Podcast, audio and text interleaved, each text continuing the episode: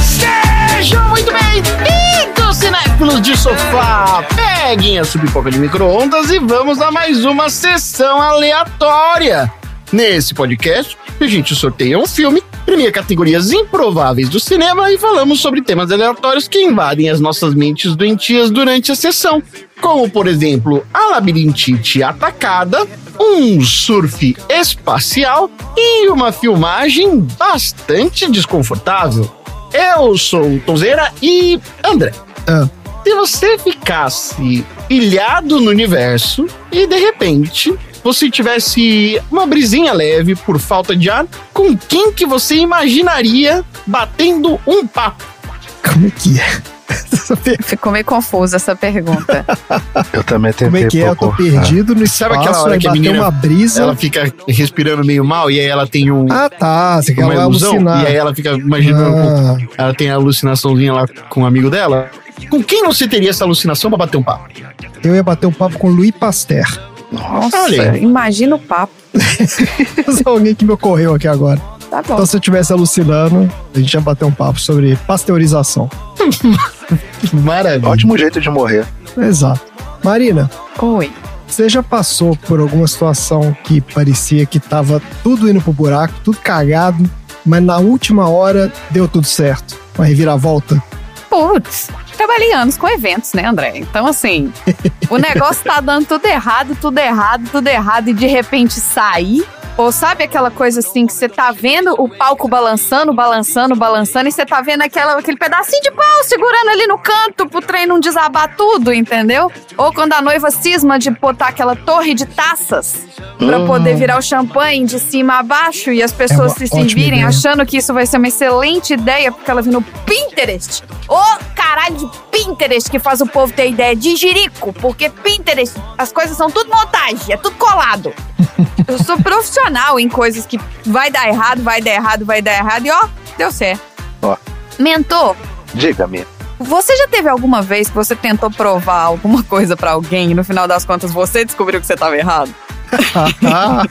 Olha, sim, mas eu jamais vou admitir isso.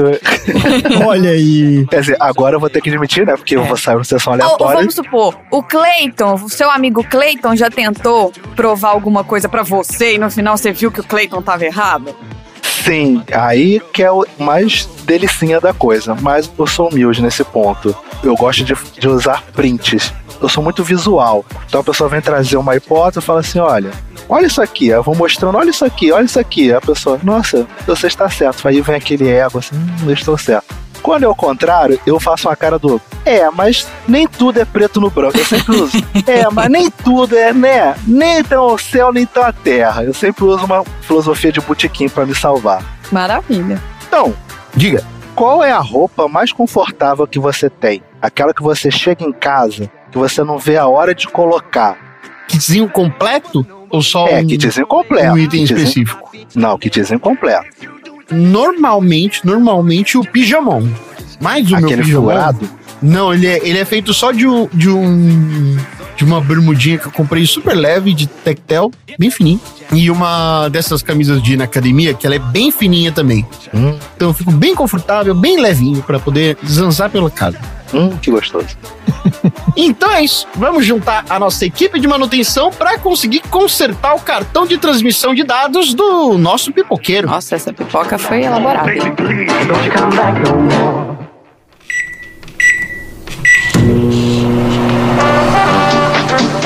O que você estaria fazendo? Qual é, Ryan? São oito da noite. Você acabou de sair do hospital depois de um turno de 18 horas. Tá indo pra casa. Eu escuto. Sessão aleatória.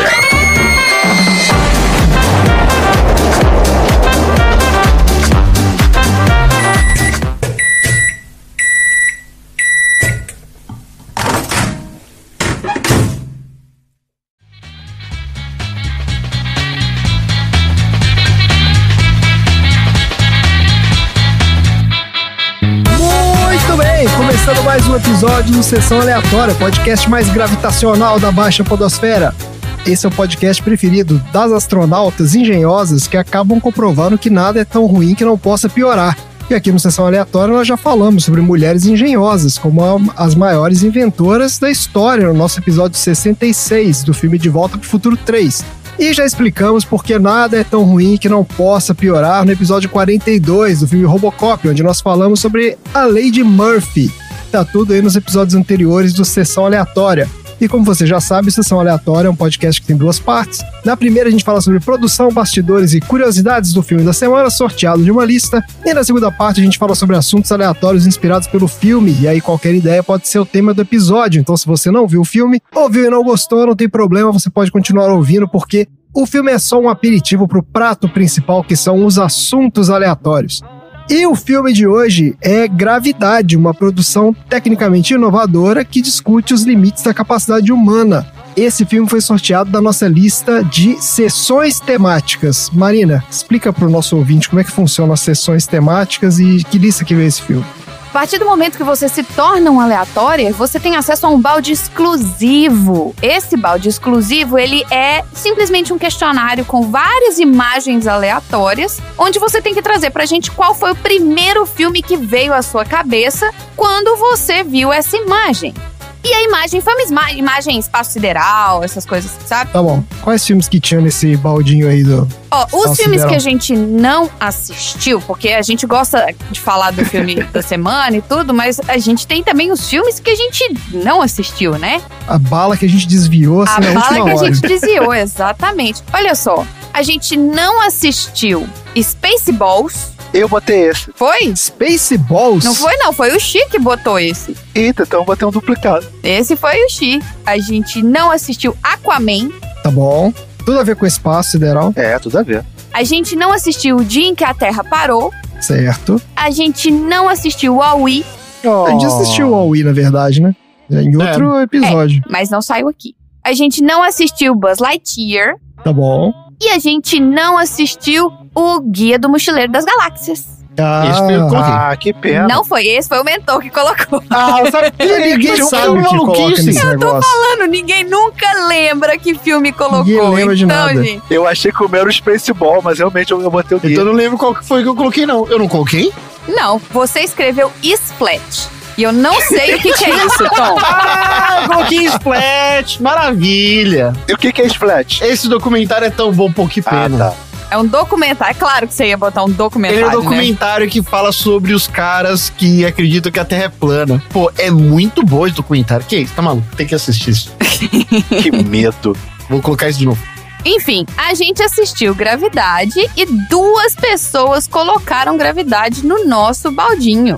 Só que a pessoa sorteada foi a Karina Marques, a nossa aleatória número 18, que colocou aí, Gravidade. Então a gente está assistindo esse filme hoje por causa da Karina. Mas além da Karina, o Léo Rodrigues, filho da Karina, e aleatória número 7, também colocou gravidade. E o Fidel Veríssimo, nosso aleatório número 26, também colocou gravidade. Ah, então foram três. Foram três, dois. mas a sorteada é a Nossa. Karina. Excelente. Ah, então isso aqui é uma homenagem à família Rodrigues, esse É. episódio. Pois é. Tá ótimo, maravilha. Vamos então falar do filme. Gravidade é um filme de 2013, dirigido pelo Alfonso Cuarón, com roteiro do Alfonso Cuarón e Jonas Cuarón. O filme estrela a Sandra Bullock como Ryan Stone e o George Clooney como Matt Kowalski. E tem ainda a participação do Ed Harris como controle da missão. E é isso, né? São esses três aí, os caras estão no Viu, filme. não, viu mais fácil da história do André. Esse tá fácil. Elenco curtíssimo. Ó, vamos É. começar falando do diretor. O Alfonso Cuarón é uma das pessoas mais premiadas da história de Hollywood. Vocês Todo não sabem disso. É, ele começou a carreira no México fazendo séries de TV, que na verdade deve ser novela mexicana isso aqui, né? Série de TV no México. Dorama mexicano. Um morama.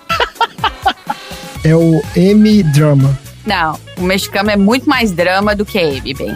Só que ele começou fazendo funções técnicas, só depois que ele passou para direção. A estreia dele no cinema aconteceu em 1991, um filme chamado Solo com Tu Pareja. Esse filme chamou a atenção de algumas pessoas em Hollywood. Alguns anos depois, ele dirigiu o primeiro filme dele produzido nos Estados Unidos, que foi A Princesinha, de 1995, Hum. que é uma adaptação de um romance clássico. Mas a grande virada na carreira desse cara aconteceu em 2001, com o filme E Sua Mãe Também, que é um road movie, né? se tornou um clássico, cult, aí lançou a carreira dele internacionalmente. E se não me engano, foi o filme que lançou a carreira do Gael Garcia Bernal também, viu? Sim, Posso caraca. errado, mas eu acho que é esse filme sim. O próximo filme dele foi aqui, ó, Marina, foi o Harry Potter e o Prisioneiro de Azkaban. Melhor Uhum. Por muitos fãs, como um dos melhor melhores filmes da série. Melhor Harry Potter. Eu não É o sabia, melhor não. Harry Potter? É o melhor Harry Potter. Achei que era Olha tudo do Chris Columbus. Eu achei que era o Chris Não, Columbus ih, que não, não, não. Chris só Columbus faz foi só o só um e os dois. dois primeiros, né? Ah. Depois entrou esse cara aqui. E nos anos 2010, ele dirigiu dois mega sucessos. Um deles foi o nosso filme de hoje aqui, o Gravidade, não vamos falar mais. E em 2008, o filme mais recente dele foi o Roma, que também tem episódio aqui do Sessão Aleatória, episódio 61, com a participação da nossa querida Carol Pet Lady. Então, se você quiser saber um pouco mais sobre esse filme, dá uma escutada lá. Agora, uma curiosidade aqui, ó, o Alfonso Cuarón. Eu falei essa história de que ele foi o cara mais premiado, não sei o quê. ele recebeu 11 indicações ao Oscar em sete categorias diferentes. Hum. Assim, não é os filmes que ele dirigiu, não. Ele, ele o nome dele tava lá, em sete indicações, porque ele atua como roteirista, montador, diretor, cinematógrafo, o cara faz tudo, entendeu? Só ele e o Kenneth Branagh foram os caras que receberam tantas indicações em categorias diferentes. Mas ele levou alguma? Ele levou alguns, levou alguns, não vamos falar mais aqui, mas ele levou, né? O Roma mesmo levou porrada de Oscar, ele ganhou o melhor diretor. E nesse Gravidade também. Vamos falar um pouco mais disso aqui. Mas, antes disso, nós vamos pro nosso querido quadro Viu Não Viu, onde a gente fala sobre alguns filmes que a gente viu e outros que a gente nunca ouviu falar das estrelas do filme de hoje. Você viu ou não viu? Hoje tá fácil, porque só tem dois, né? Então vamos falar dos dois. Começando com a grande estrela do filme, que foi talvez também a maior estrela de Hollywood dos anos 90. Não sei se vocês vão lembrar disso, mas a Sandra Bullock era né, a estrela de Hollywood nessa época. Ela começou a carreira no final dos anos 80. O primeiro filme dela foi o Carrascos, de 87. Mas ela começou a ganhar projeção com um papel de coadjuvante no filme O Demolidor, de 93. Tiriririm, Baldinho, Mega Blaster para o Demolidor. Então, Mentor, mas você tá sabendo que esse Demolidor não é o da Marvel, né? Eu sei, eu botei ele no meu, na minha lista de É o Stallone? filmes, né? É, É, das o do três conchas lá. Stallone. Esse Das mesmo. três conchas, sim. Das três conchas. As três conchas. É o que o Wesley Snipes é, É, o vilão? é, Pô. exatamente esse mesmo. Ah, Então, Baldinho Mega Blaster para o Demolidor. isso, Baldinho Mega Blaster aí, ó, o Demolidor. Mas a carreira dela decolou mesmo foi no filme seguinte, que foi o Velocidade Máxima, de 94. Ela contracena com Keanu Reeves. É um filme. Eu nem lembro se esse filme é bom, na verdade. O um é bom, o dois é ruim. O um é bom, né? Pois é, foi um dos grandes sucessos aí dos anos 90. Foi a partir daí que ela começou a ganhar papéis de protagonista. Ó. Aí mudou o esquema, né? Depois ela fez, ó, A Rede, 95, Tempo de Matar, 96. Esse é um filmaço também, que é com o Matthew McConaughey e o Morgan Freeman. Acho que eu já falei desse filme aqui outras vezes. Ela fez Velocidade Máxima 2, 97. Aí teve aqui, ó, outro grande sucesso dela, Miss Simpatia, 2000. Pode botar aí Excelente, no baldinho Mega excelente. Blast. Me simpatia. De simpatia, muito bom, tá maluco. E depois teve a continuação aqui, ó, Miss Simpatia 2, Armada e Poderosa. Esse não é bom, não. Eu só quero esse aí mesmo. Igualmente excelente. Né, não. Tem um dois? Tem. Tem, vi. daqui, ó, Tem. 2005. Caraca, não. gente. Mas é ruim então, pelo visto. Eu não vi o 2. Eu não, um eu vi. A Marina falou que é ruim. É ruim. Pois é. Ó, ela ainda estrelou A Proposta, 2009. Esse filme é com o Ryan Reynolds. É um filminho, rom- é comedinha romântica besta. E mais recentemente, nós vimos a Sandra Bullock no Oito Mulheres e um Segredo, 2018. Essa é a versão feminina do... Nossa, achei tão ruim, cara. E é um filme é parecia- ruim? É, ele tinha toda uma premissa de ser bom. Pois é, então. E é porque eles tentam imitar o. 11 Homens e um Segredo, né? o é, o Ocean Eleven, né? Isso, isso. E aí eles tentam botar, tipo assim, um é o Brad Pitt, um não sei o quê. E aí fica esquisito. Ah, entendi. Eles, eles fazem meio que uma... É, eles fazem meio que o mimeógrafo do. A personalidade é a mesma dos outros caras. Isso. Ah, é, aí fica idiota, né? Aí fica Ela bom. é tipo o George Clooney.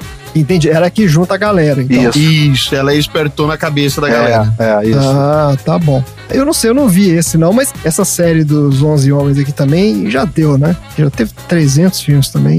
Eu lembro que o primeiro foi legal, mas depois, porra, não É, dá. depois se perde. é. Como se 11 homens conseguissem manter um segredo, tá? Queria falar, não, mas Ah, o é bicho uma mais fofoqueiro que existe é o homem. Tem, tem isso também, tem esse problema aí. Inverossímil, filme Adorei, inverossímil. muito bom. É completamente fora da realidade. E ele vai Você ficando mais desconecta inverossímil. com a realidade, entendeu? Aí aumenta 12 homens. É, então, vai ficando pior. Tem um desses, não sei se vocês lembram disso, que eles levantam o, o prédio com um barco. Vocês lembram disso? Eu não E assisti nenhum deles, porque é inverossímil. É uma maluquice esse filme. Ó, depois ela fez o Bird Box 2018. Isso é legal. Isso é uma ficção científicazinha. É bacana. É um que ela não pode olhar pros monstros, não é isso? E ela tem que ficar de vendado o tempo todo. Ah, sim, é Bird, não sei o que lá do Bird, é. Isso, é, do Bird. É. isso aí. Ela usa uma venda. É isso aí. E ela fez aqui também, ó, Cidade Perdida 2022 e o Trem Bala 2022 também, que é com o Brad Hum, Pitt, que é Bala é trabalho bom. mais recente dela. Esse eu tô pra ver aqui, tá na minha Esse lista. trabalho é bom. Eu não vi, não. Vai botar no Mega Blast? Não vou colocar no. Ah, vou colocar sim. Já vou. Vamos botar aí. Pronto. Trem bala. Bota aí. Brad Segurou. Pitt. É, eu, eu gosto de guardar o meu Mega Blaster, porque depois aparece outra coisa aí pra frente. Agora, a gente não viu a Sandra Bullock num filme chamado Maluca Paixão, 2009. Esse filme tem o Bradley Cooper. Eu nunca ouvi falar, mas eu achei a sinopse do IMDB maravilhosa. E é a seguinte: Convencido de que um cinegrafista CCN é seu verdadeiro amor, um excêntrico quebra-cabeças de palavras cruzadas a segue enquanto ele viaja por todo o país, na esperança de convencê-lo de que eles pertencem um ao outro. Hã? Hum? Hã? Que? Que? De Oi? letras? Gente, é isso. É, a sinopse do MDB. Gente, É um cinegrafista, tá Quem, convencido tá de que... conven... ele é- quem convenceu quem? Eu vou É. ler de novo. Presta atenção, Eu tô por favor. confusa. Essas coisas do MDB você tem que prestar muita atenção, gente. Você não é assim. desculpa. Tá muito confuso. Tô cansada. Convencido de que um cinegrafista CCN é seu verdadeiro amor, um excêntrico quebra-cabeças de palavras cruzadas o segue enquanto ele viaja por todo o país, na esperança de convencê-lo de que eles pertencem um ao outro.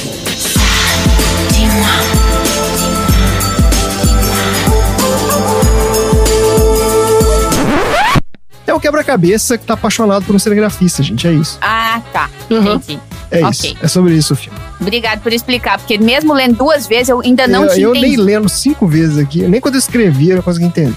Aí vamos falar aqui do George Clooney, também um dos grandes astros do cinema aí dos anos 90, anos 2000, né?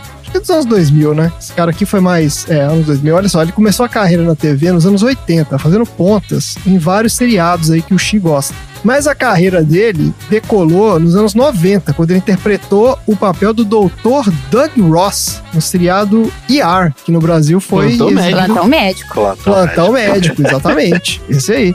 Minha mãe falava que ele era o médico bonitão do plantão É médico. isso aí, olha aí. O plantão médico tem mais temporadas que o Grey's Anatomy? Não, né? Cara, acho que não, porque o Grey's Anatomy tá rolando ainda, né? É. Já deve estar o quê? Na 16, 17 temporada? Plantão médico acho que não durou tanto, não. O George Clooney, ele ficou no plantão médico de 94 a 99. Então foram, o quê? Seis temporadas aqui.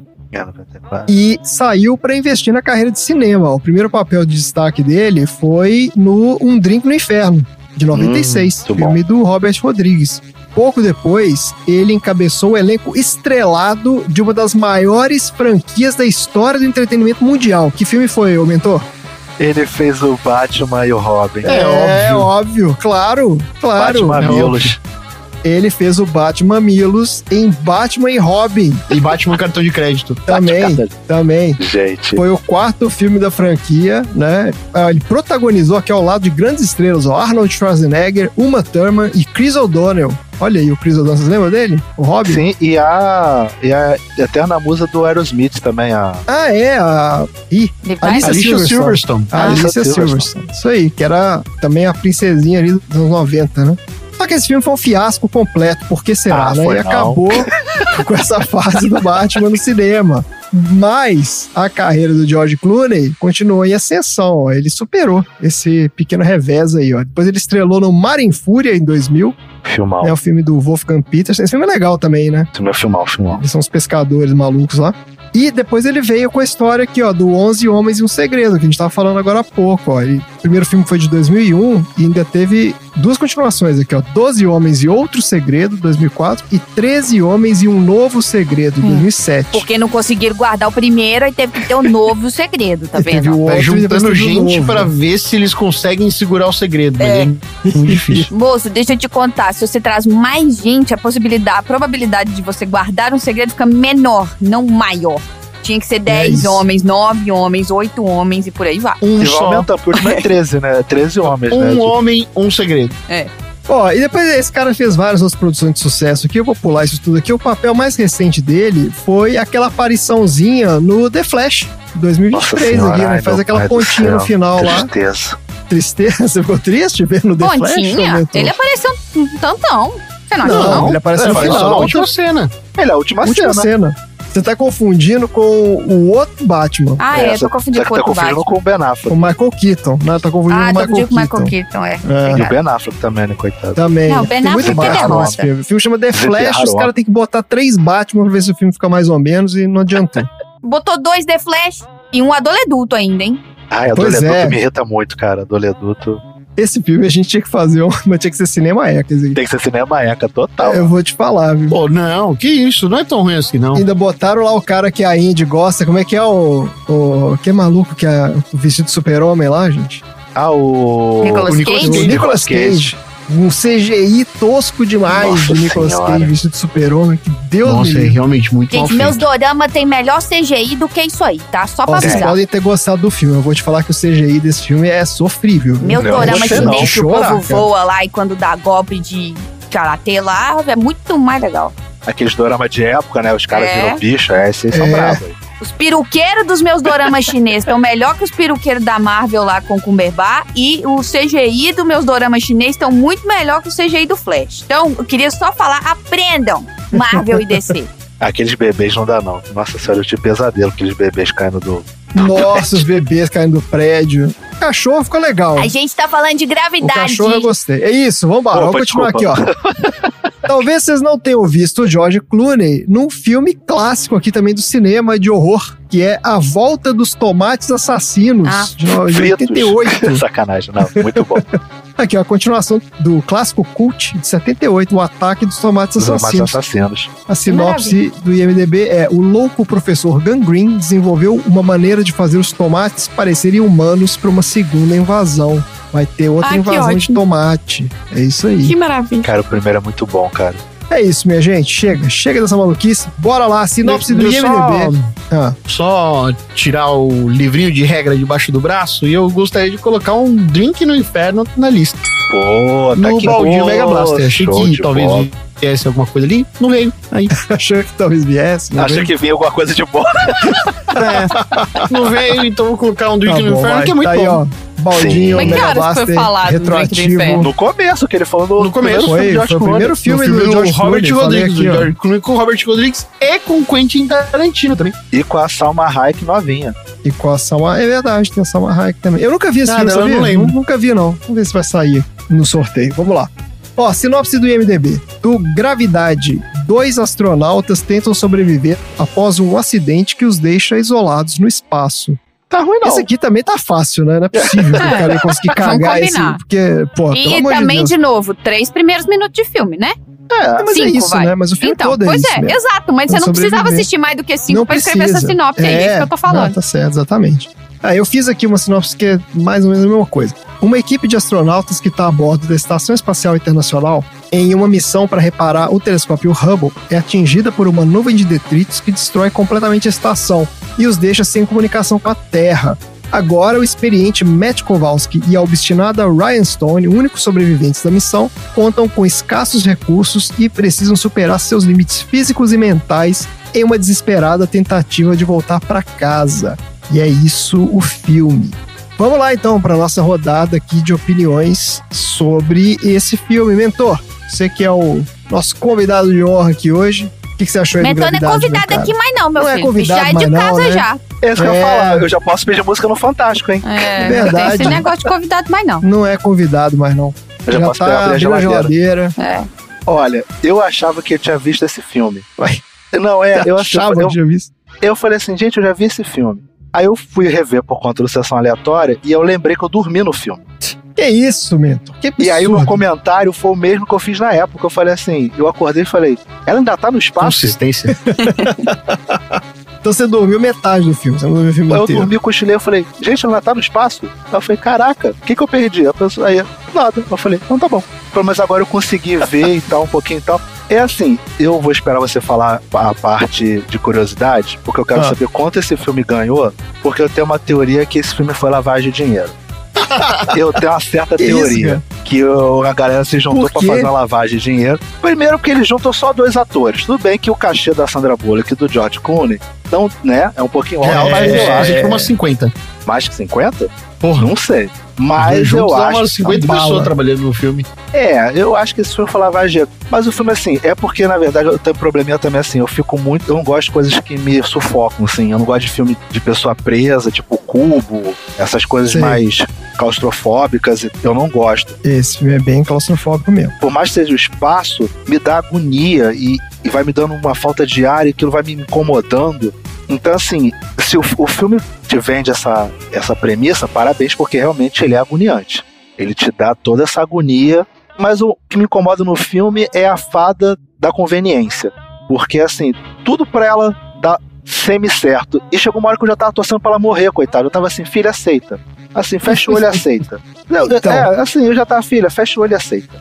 Ele tem esse Só negócio morre. esquisito, porque ao mesmo tempo que ela é a pessoa mais azarada do mundo, ela é a mais sortuda também, É. né? Porque um monte de coisa dá errado até que dá certo. É muito estranho mesmo esse negócio. E chega uma hora ali que você fala, cara, não tem como mais, né? Agora já era. Tem, tem jeito. E ela, não, dá seu jeito lá. E você, Marina, como é que foi rever esse filme? Eu sei que você já tinha visto, porque a gente viu junto. A gente viu no cinema, né? Foi, quando saiu no cinema. É, eu não vi no cinema. Vocês tiveram uma experiência legal vendo no cinema? Assim, não sei. Então, eu lembro de no cinema o silêncio do filme ser sufocante, sabe? É. Você tá no cinema e você só, sabe, o filme tava em silêncio, né? E assim, você escutava a respiração das pessoas, você escutava o barulho do ar-condicionado, porque você não tá acostumado com silêncio no cinema. Sempre tem barulho, né, na tela, conversa, não sei o quê. Uhum. E a gente conseguia escutar, assim, o ar-condicionado vibrando, sabe? Que tava ligado. Então, assim, foi- eu lembro que tem uma hora que eu quase gritei no meio do cinema. Ah, que inferno! Silêncio! Fala alguma coisa! Morre Alguém alguém, pelo amor de Deus. Alguém sentou no botão de mudo, fica aquela co- porque é sufocante o silêncio. Nossa. E imagina, você, eu acho assim, por mais que ela esteja presa num lugar, né, seja claustrofóbica, eu, eu não tenho tanto essa coisa de claustrofobia em lugar fechado não, mas o silêncio pra mim sufocou mais do que ela ficar sem ar, entendeu? Porque parece que ela tá presa dentro da cabeça dela. Eu fico pensando assim, gente, se eu for pra um lugar de absoluto silêncio, eu vou ter um troço, porque eu vou escutar só as vozes da minha cabeça conversando, assim, nunca Ih, mais nada na vida, assim, nem uma vibração, nem um barulho de água, nem nada. E isso pra mim que foi a parte mais estressante do filme. E é longo, não é que fica só um pouquinho em silêncio. Não, ele tem uma, tempo. tem uma tomada lá, acho que tem uns 15 minutos. É incrível o negócio.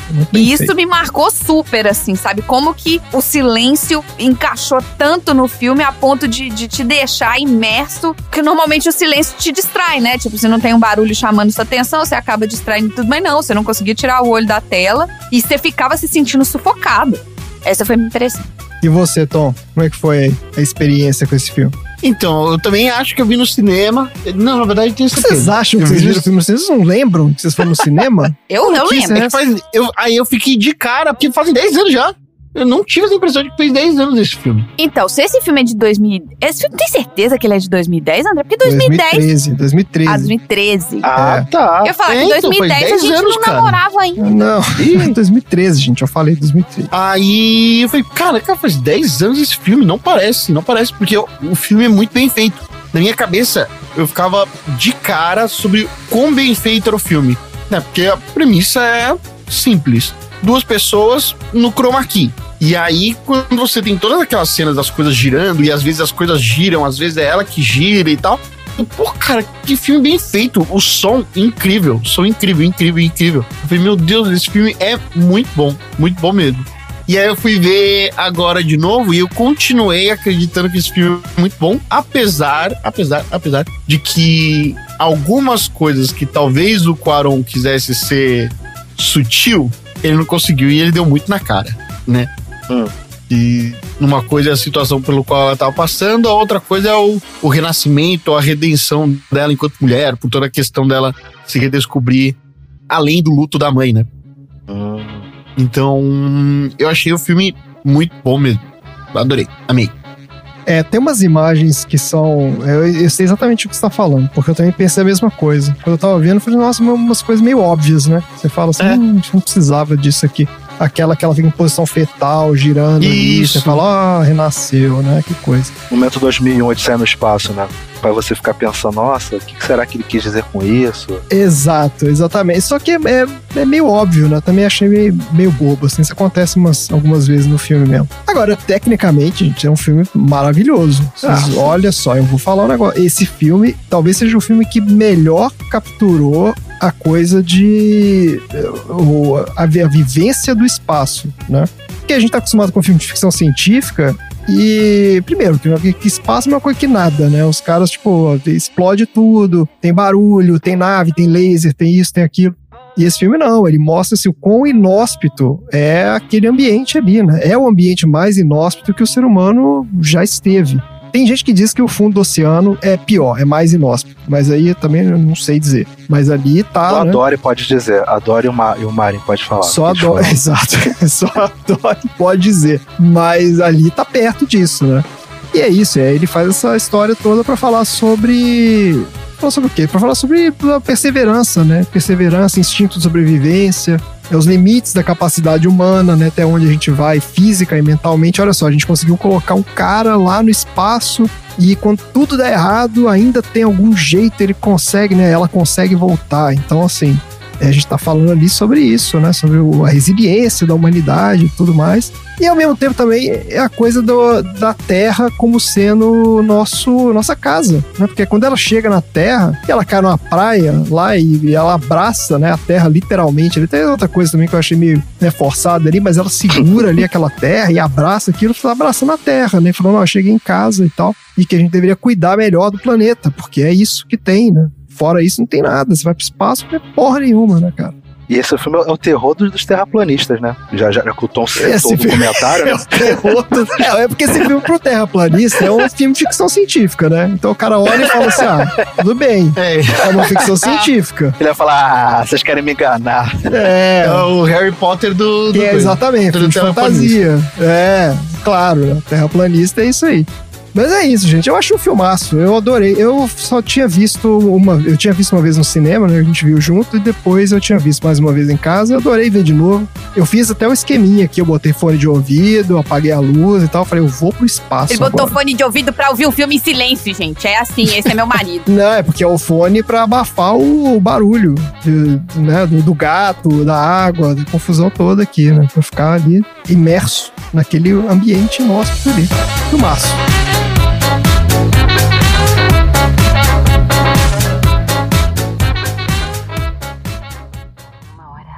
Explorer, aqui é Houston. Pode falar, Houston. A NORAD relata que um satélite russo foi alvejado por um míssil. O impacto criou uma nuvem de destroços orbitando a 32 mil quilômetros por hora. A atual órbita dos destroços não interfere na sua trajetória. Vamos mantê-los informados sobre qualquer mudança. Entendido, Houston. Nós devemos nos preocupar? Não, deixa o pessoal lá embaixo fazer isso por nós.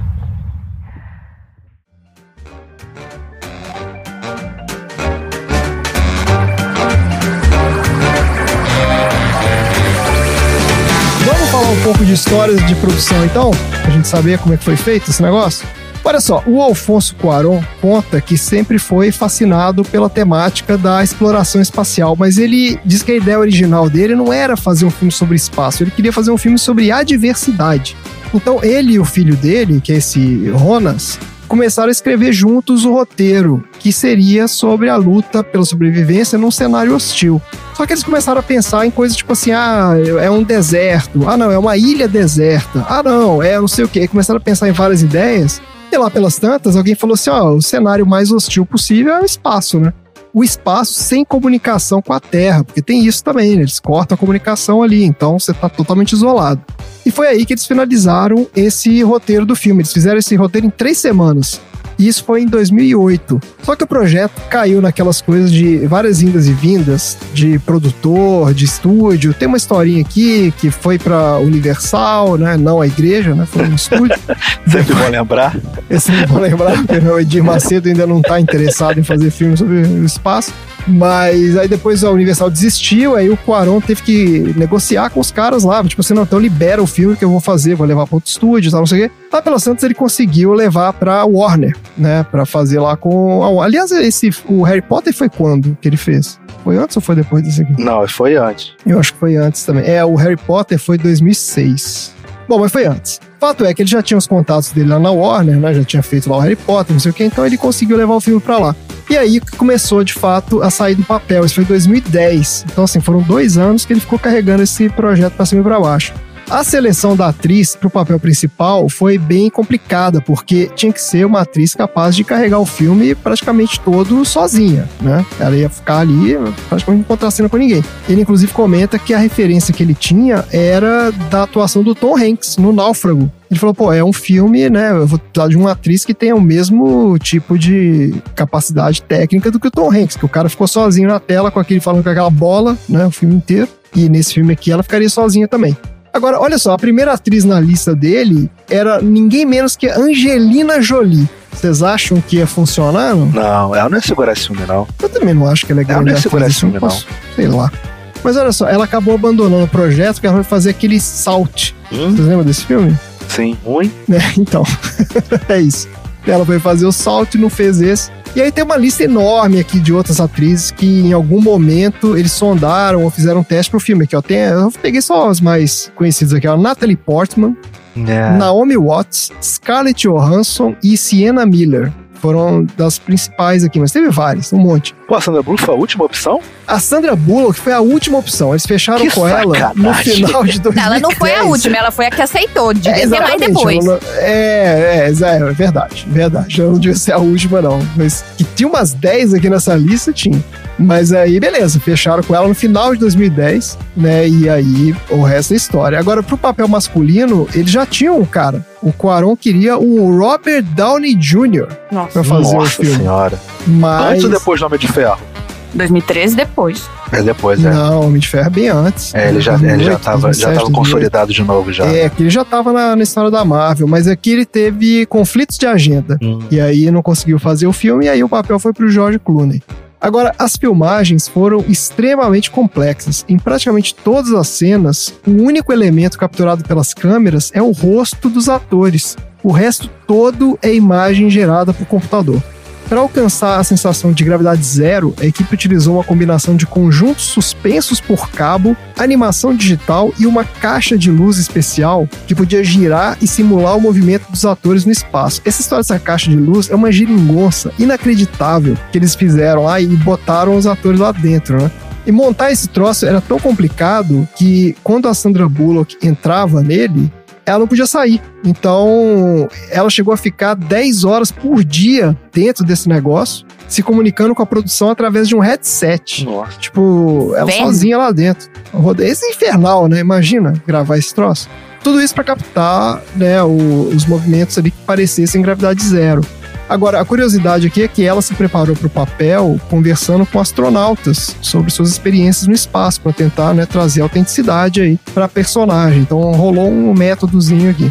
O período de pós-produção foi extremamente demorado devido aos complicados efeitos visuais necessários para simular o ambiente espacial. Muitas cenas requeriam efeitos de CGI detalhados e a empresa que fez esse CGI desse filme chama Frame Store.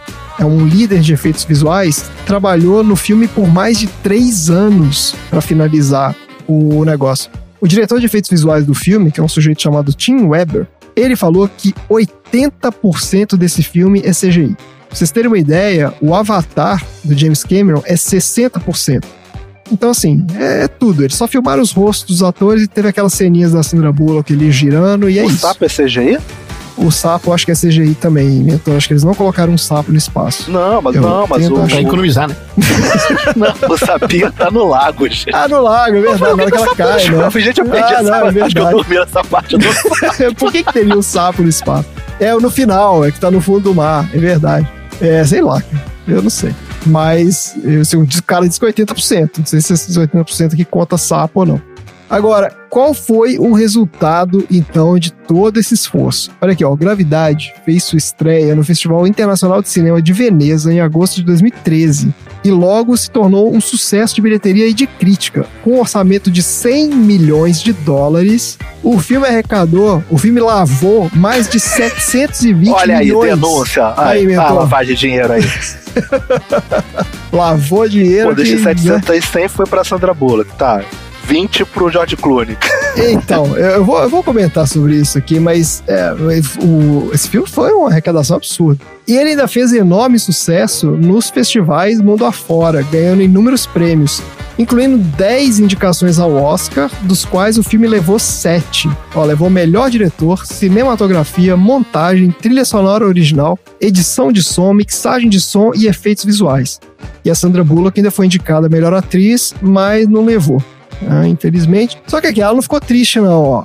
Além dela levar um cachê de 20 milhões de dólares pra estrelar o pouco. filme, Tá pouco. então, ela tinha um daqueles contratos. Aposto que o cachê do George Clooney deu mais dinheiro pra ele. Não, mas olha aqui o negócio. Ela tinha aquele contrato de participação nos lucros. Ah.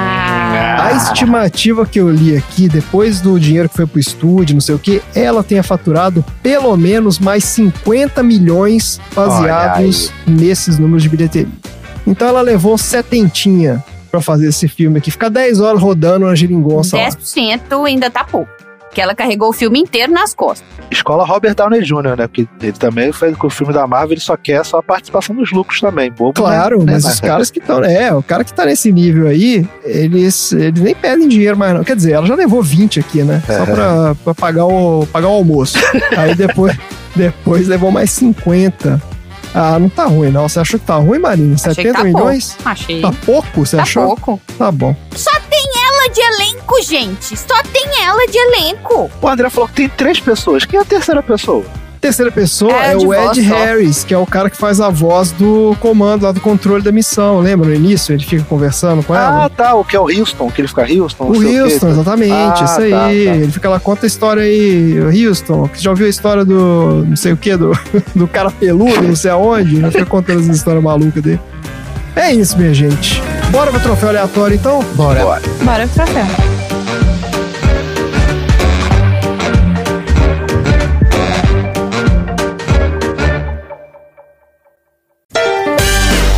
Troféu aleatório.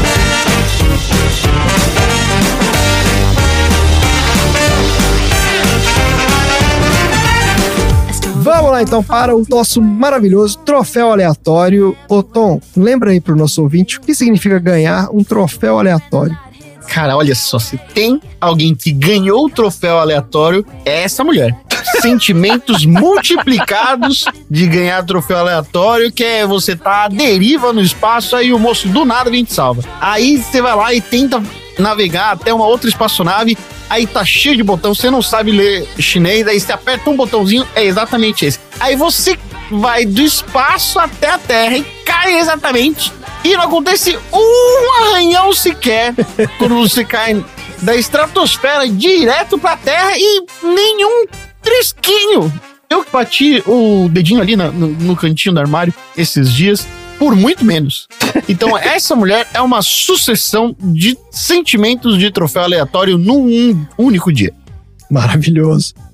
Vamos lá, então, para nossa distribuição de troféus. Marina, qual é o seu troféu aleatório pro Gravidade? O meu troféu é o troféu cara tapa, que vai pra Sandra Bullock, porque tá vendo, além de tudo, além deles terem economizado no cachê dela, que eu continuo falando que foi pouco, ela não usou maquiagem o filme inteiro. Foi uma ideia do Quaron, ela não usou Ah. nada no rosto. E ela até falou isso quando a Gravidade abriu, né, o cinema, o Festival de Cinema de Veneza daquele ano. E ela falou: "Eu peço desculpa pra todo mundo porque eu tô sem maquiagem". E eles falaram que a nossa cara vai ficar eh, e vai ter zoom onde a minha cara vai estar ocupando a tela toda. Então já já peço desculpa adiantado pelo que seja lá o que for que vocês forem ver. Nossa senhora. Então ela ganhou o troféu cara tapa, porque ela botou a cara dela gigante na tela sem maquiagem. Tá ótimo. E você, Tom, qual é o seu troféu aleatório aí pro Gravidade? O meu troféu, a volta, né, desse troféu tão maravilhoso que é o troféu roupa íntima. dá pra gente ali que você tem que ficar ligado na roupa íntima que você tá usando o tempo todo, que você nunca sabe quando é que você vai aterrizar aqui no planeta e a sua roupa toda pegar fogo e você acabar caindo só com a sua cuequinha pra esperar o pessoal da nada chegar e pegar você. Então, esteja sempre vestindo uma boa cuequinha. Esteja sempre asseado, né? Limpinho. Isso aí. É isso. Você nunca sabe quando você vai ficar exposto com roupa íntima no meio da rua. Não sabe. Nunca sabe. E você, mentor, qual é o seu troféu aleatório aí pro Gravidade? Então, eu tenho dois troféus aleatórios. Opa, olha aí. O cara já chega distribuindo trocentos troféus, vamos lá. O meu primeiro troféu aleatório é o troféu Acumuladores do Espaço. Ah. Vá para aquela estação espacial cheia de tranqueira inútil flutuando. Aquilo para quem tem toque é uma dor no coração. Não é à toa que pegou fogo. Tinha peça de xadrez voando. Que é o infeliz que joga xadrez em gravidade zero. Tranqueira, é tranqueira. Tinha o Marvin, o marciano, voando ali, você viu? Eu vi, Um boneco ou seja, do acumuladores Marvin. do espaço. É, é é aquele pro programa dos acumuladores, eles fizeram acumuladores no espaço. É Por isso. isso que pegou fogo. E o meu segundo troféu aleatório é problemas que o Dorama poderia resolver. Se a Sandra Bullock tivesse assistido o Dorama, ela não teria passado vergonha na hora de ter pego o manual em chinês. Ela arrasaria e conseguiria descer com aquela nave. Não assistiu o Dorama, não sabe falar chinês. Aí, bem feito. Porque quando você assiste Dorama, você aprende o idioma, é isso, mentor? Por osmose. Por osmose. É. Olha só. Eu já tô quase fluente em Coreia do Norte, de coreano lá, falando Chen Chen Chong, assim, tá, né, amor? Eu tô quase... Você assistiu Love O2O? Ô, mentor, quero saber se você assistiu esse. Não, Esse ela, é o que roda aqui em casa em loop. não, ela tá assistindo o, o Hotel do Amor, né? Qual que, que você tá vendo que você que a, a temporada não, não acabou ainda? Que você ficou puta? Ela foi um dorama que a temporada não- ainda não, não saiu o episódio, tá sendo os episódios ainda. Ah, garotinho, garotinho. Mas Você não pode assistir episódio fica, Marina. dorama que não tá É. completo. Garotinho.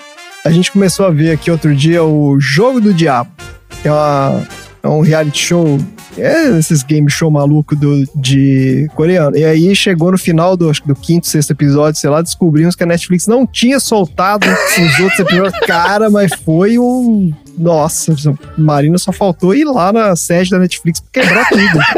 Parecia uma dicta. Ficou revoltada. Como assim? Vou ter que esperar umas duas semanas pra ver o final do negócio. Eu tenho uma dessas também. É isso. Ó, eu vou dar o meu troféu aqui. Eu também tenho dois, eu vou distribuir troféu aqui a rodo também. O troféu, primeiro é o troféu Forrest Gump de melhor contador de histórias, que é pro Matt Kowalski, ó, que fala sem parar, né? E tem milhões de histórias pra contar lá. Inclusive, a gente não fica sabendo o final da história do cara peludo no Mar de Graça. Gravidade 2. Deu Gravidade 2, né? Esse é o gancho pro 2, né? Porque aí ficou sem conclusão essa história. E o troféu La Garantia Soijô de melhor cópia made in China, que é pra aquela nave, a nave chinesa, que é a cópia da nave russa. Que sacanagem isso. Tá achando, tá achando sacanagem isso no filme, não, pô? O cara vira e fala assim: não, a nave chinesa é igual à russa, é a mesma coisa. Você só se apertar os mesmos botões. E ela não sabe falar chinês, né? E ela sai pensando assim: "Hum, é aqui que liga, e aperta lá e liga. Porra, cara. Doeira. É o poder da vodka. Eu vou te falar, viu? É isso, gente. Quem é que vai entregar esses troféus aí hoje? Pode ser astronautas com a- a- acoplados com extintores de incêndio. É, isso.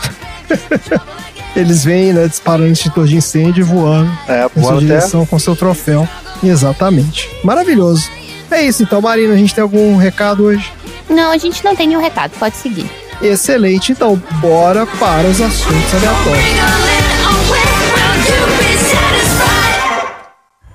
Houston, às cegas, estamos visualizando a ISS. A estação deve ter sido evacuada porque a primeira Soyuz não está aqui. A segunda Soyuz mostra danos na superfície e o paraquedas foi ativado. O uso como módulo de fuga para a reentrada é impossível. Não devíamos estar virando, estamos à deriva de novo. Ainda não, eu não estava brincando sobre o cheiro do combustível. Esse propulsor ainda funciona uma ou duas vezes, se tivermos sorte.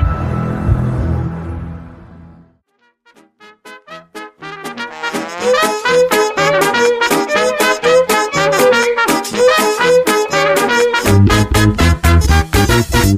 lá, então. Tom, qual é o assunto aleatório da semana? Olha só, o meu assunto aleatório é o seguinte. O filme se passa bastante nessa coisa de espaço, o planeta Terra, a Lua, momentos bonitos. E aí, já fazia um tempo que eu precisava vir aqui e expor o meu sentimento sobre um dos momentos que eu passei a maior vergonha mental. Sabe o que é vergonha mental? É quando você fala assim, ó, cara, que besteira que a pessoa tá falando, né? E aí, depois de um tempo, você volta e vai checar aquilo que a pessoa tá falando, e a pessoa tá completamente certa e você tá estupidamente errada. que eu tava na minha última viagem que eu fiz de férias, fui pra Paraty, e aí o, um moço tava falando sobre, ah, não, porque amanhã começa a lua cheia e aí começa a subir a maré, né? Eu falei, quê?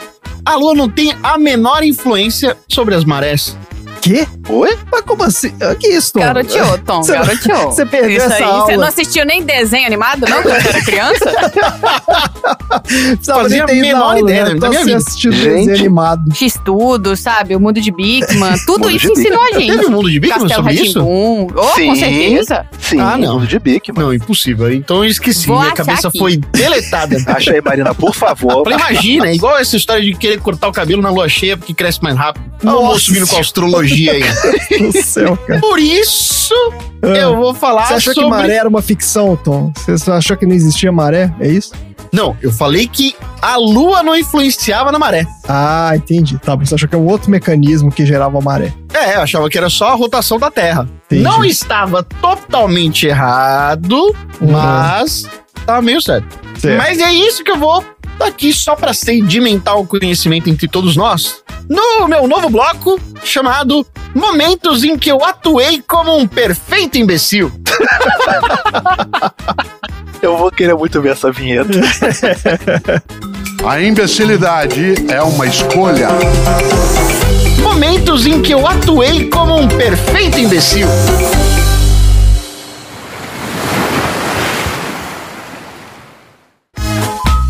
Ah, maravilhoso. Olha só, Ah, a gente vai falar aqui sobre a influência da gravidade da Lua sobre os oceanos na Terra.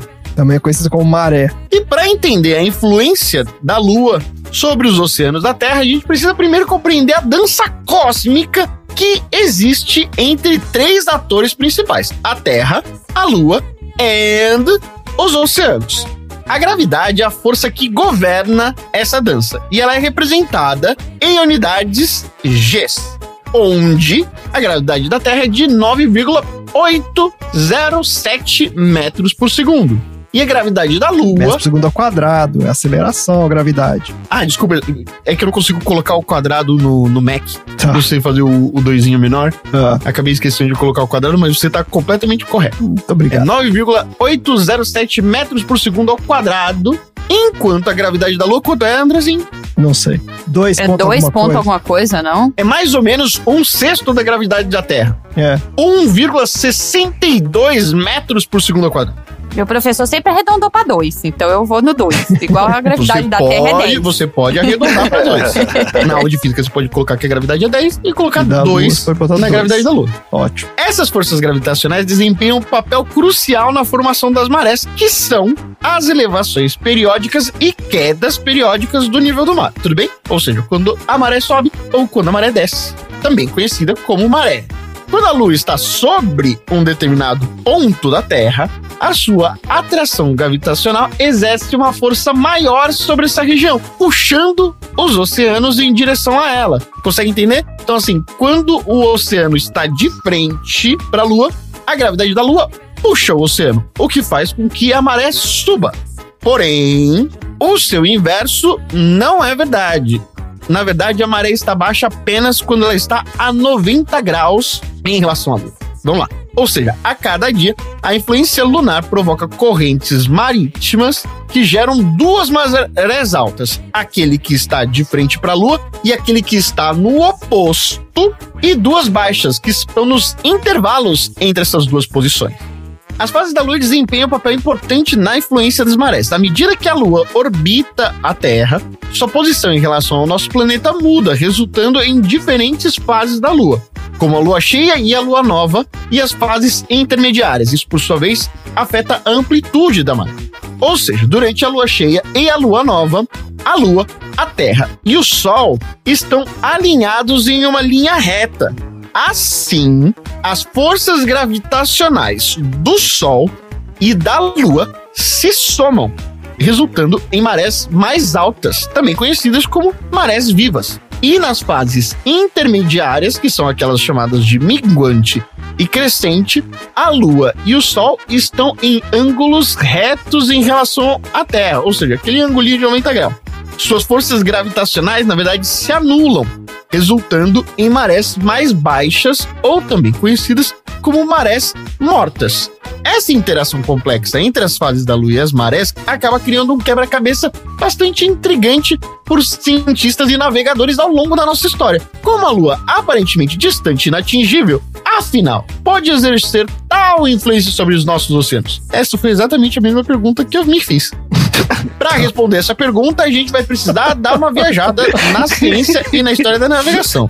Eu tô imaginando a cara do cara em Paraty olhando pro Tom, assim, tipo. Eu não falei nada pra ele, foi por isso que eu passei a ver mental apenas. Eu não falei, Ai, o que? Você tá fora céu, de si, gente, meu senhor? Graças a Deus eu não fiz isso. E a terra da cachaça. Eu imaginou que o Tom tomando cachaça, o cara tomando cachaça e mentalmente.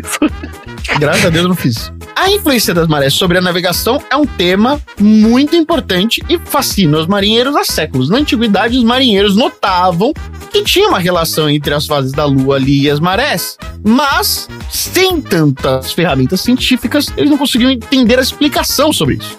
O que acabou fazendo com que as marés fossem um mistério inexplicável ou considerado pelos marinheiros como um capricho dos deuses. No entanto, à medida que a ciência avançou, os marinheiros começaram a reconhecer a importância das marés, principalmente para a navegação. E a capacidade de prever as marés com precisão tornou-se fundamental para que fosse evitado os encalhes e melhorar as rotas para facilitar os acessos aos portos. As primeiras tentativas de entender cientificamente as marés foi feita por um cara chamado Ptolomeu, um astrônomo e matemático grego-egípcio que viveu no século II. Ptolomeu desenvolveu um modelo rudimentar que relacionava as marés com a posição relativa da Lua e do Sol, embora seu modelo fosse bastante impreciso. Mas um avanço. Foi só na era moderna com Galileu Galilei, o grande astrônomo renascentista e o primeiro Homem-Aranha, que fez as observações detalhadas da Lua e das marés no início do século 17. Ele reconheceu que a Lua era a principal causa das marés, mas o seu modelo ali tinha algumas limitações.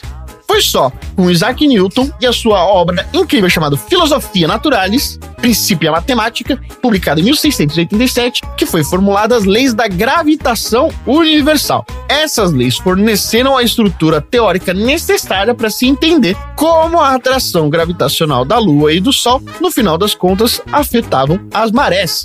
E aí foi no século XVIII com um cientista francês chamado Laplace que deu o passo crucial no desenvolvimento da teoria matemática abrangente das marés. Ele reconheceu que a forma da Terra e a distribuição irregular de massa de água nos oceanos desempenhavam um papel fundamental na determinação das marés. Essa teoria ficou conhecida como a teoria das marés de Laplace e permitiu prever as marés com a mesma precisão que é feita ainda hoje. Olha. As marés não são um fenômeno localizado em uma única parte do globo. Elas afetam todos os oceanos e mares em todo o mundo, porém de maneira diferente. A influência da Lua é verdadeiramente global e é sentida em todos os cantos da Terra. Mas, para entender esse movimento, a gente vai precisar entender o que são as marés oceânicas e as marés costeiras. Nas águas, no grande campão do oceano aberto, as marés são geralmente menos perceptíveis devido à vastidão do oceano. No entanto, elas ainda existem e seguem o mesmo ciclo, chamado de pré-mar e baixa-mar, causado pela influência gravitacional da Lua e do Sol.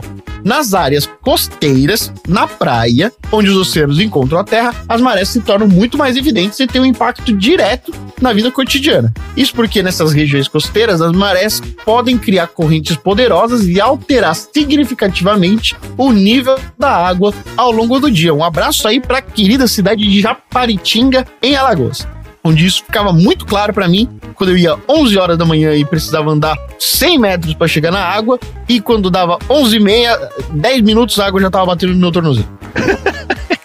Isso é especialmente importante para comunidades que dependem da pesca, da navegação e do turismo costeiro. A previsão precisa das marés é essencial para garantir a segurança e o sucesso das atividades.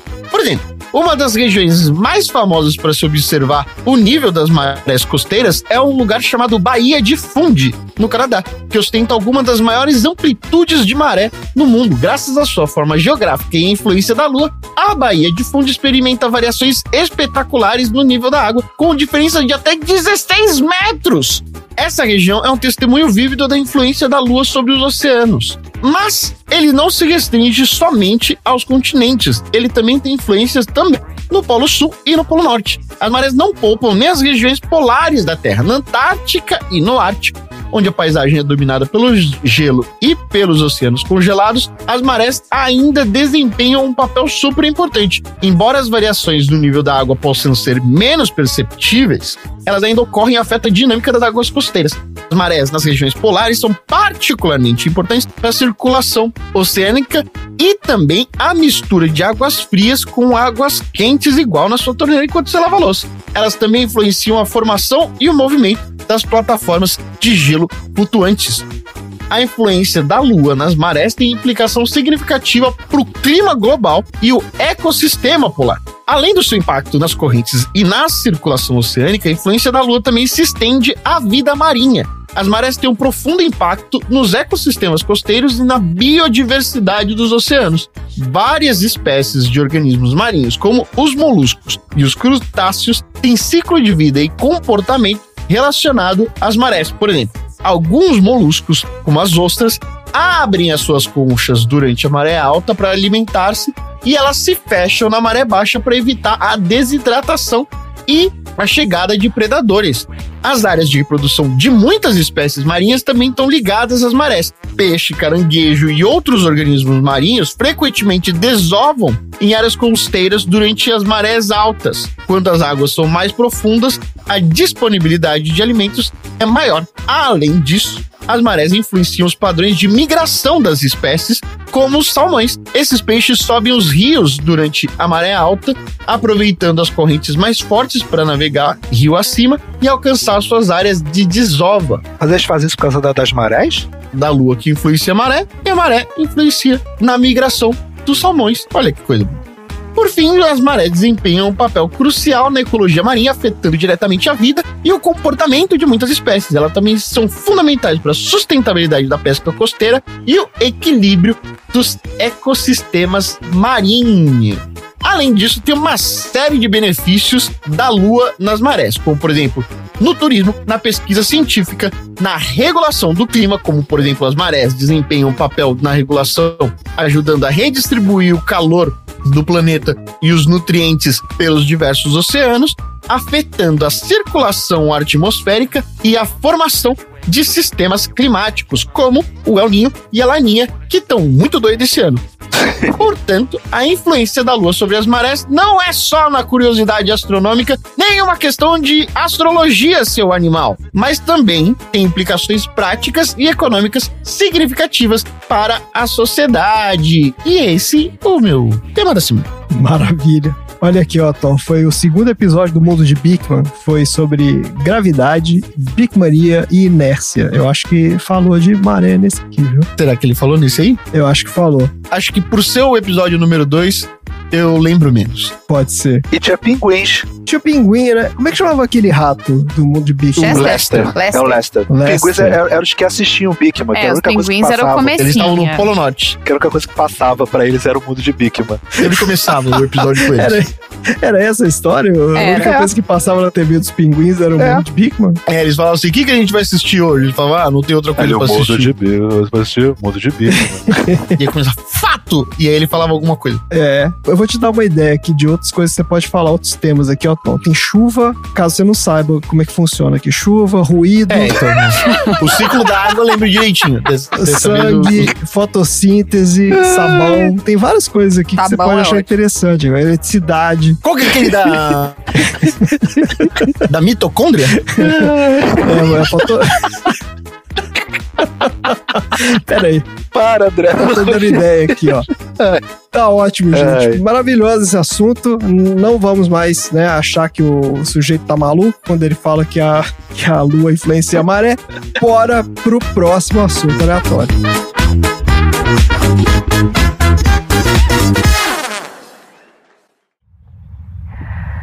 Explorer, ativar braço e pivô para o compartimento de carga. Aguardando manobra do braço.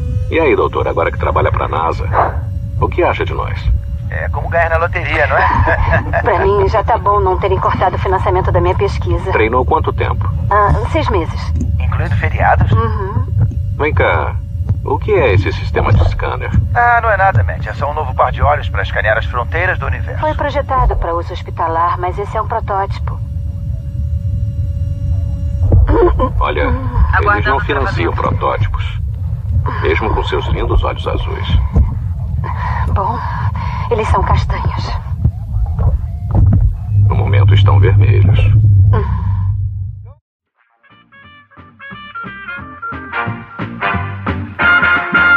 Vamos lá, mentor, qual é o seu assunto aleatório da semana? Antes de entrar no meu assunto aleatório, eu quero fazer uma pergunta de suma importância. Vocês já jantaram? Ah, Já. pronto. Ainda não. É.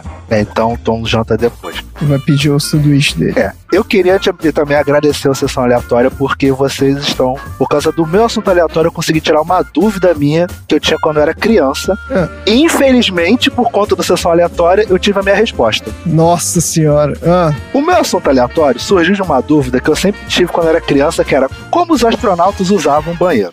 Ah, E isso ficava me martelando. Eu falei, gente, como é que vocês usam esse banheiro, gente? Eu, quando tá na porta de casa, eu tenho vontade de ir no banheiro, eu já tô desesperado, querendo chegar, tirar a roupa, não sei o que lá e tal, e às vezes, né, falha. E como é que esses homens conseguem? mas isso tem muito cara daquelas perguntas que a gente não quer saber a resposta, né não? Exatamente isso.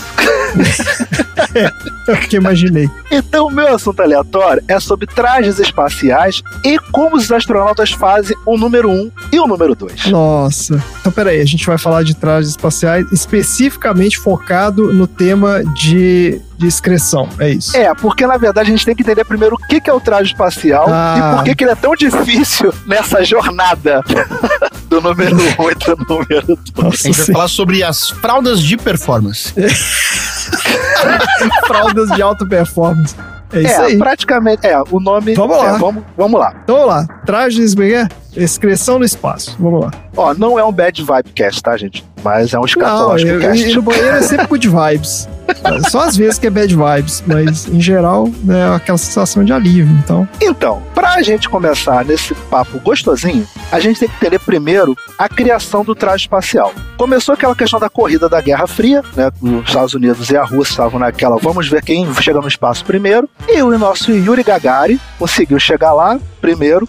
Os Estados Unidos ficou deveras um pouquinho chateado e magoado. E aí eles criaram a NASA. Em 58, no projeto Mercury, eles começaram a, pensar em botar o primeiro ser humano para dar uma voltinha no planeta.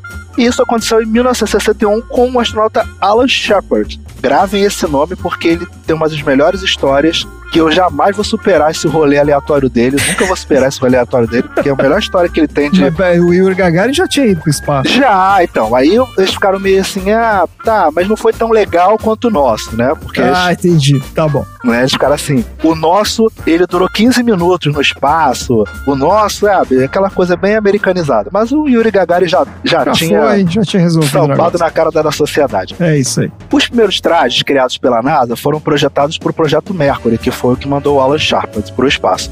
Eles, na verdade, eles tinham uma base meio que da Marinha Norte-Americana. Você lembra aqueles filmes de, de mergulho profundo?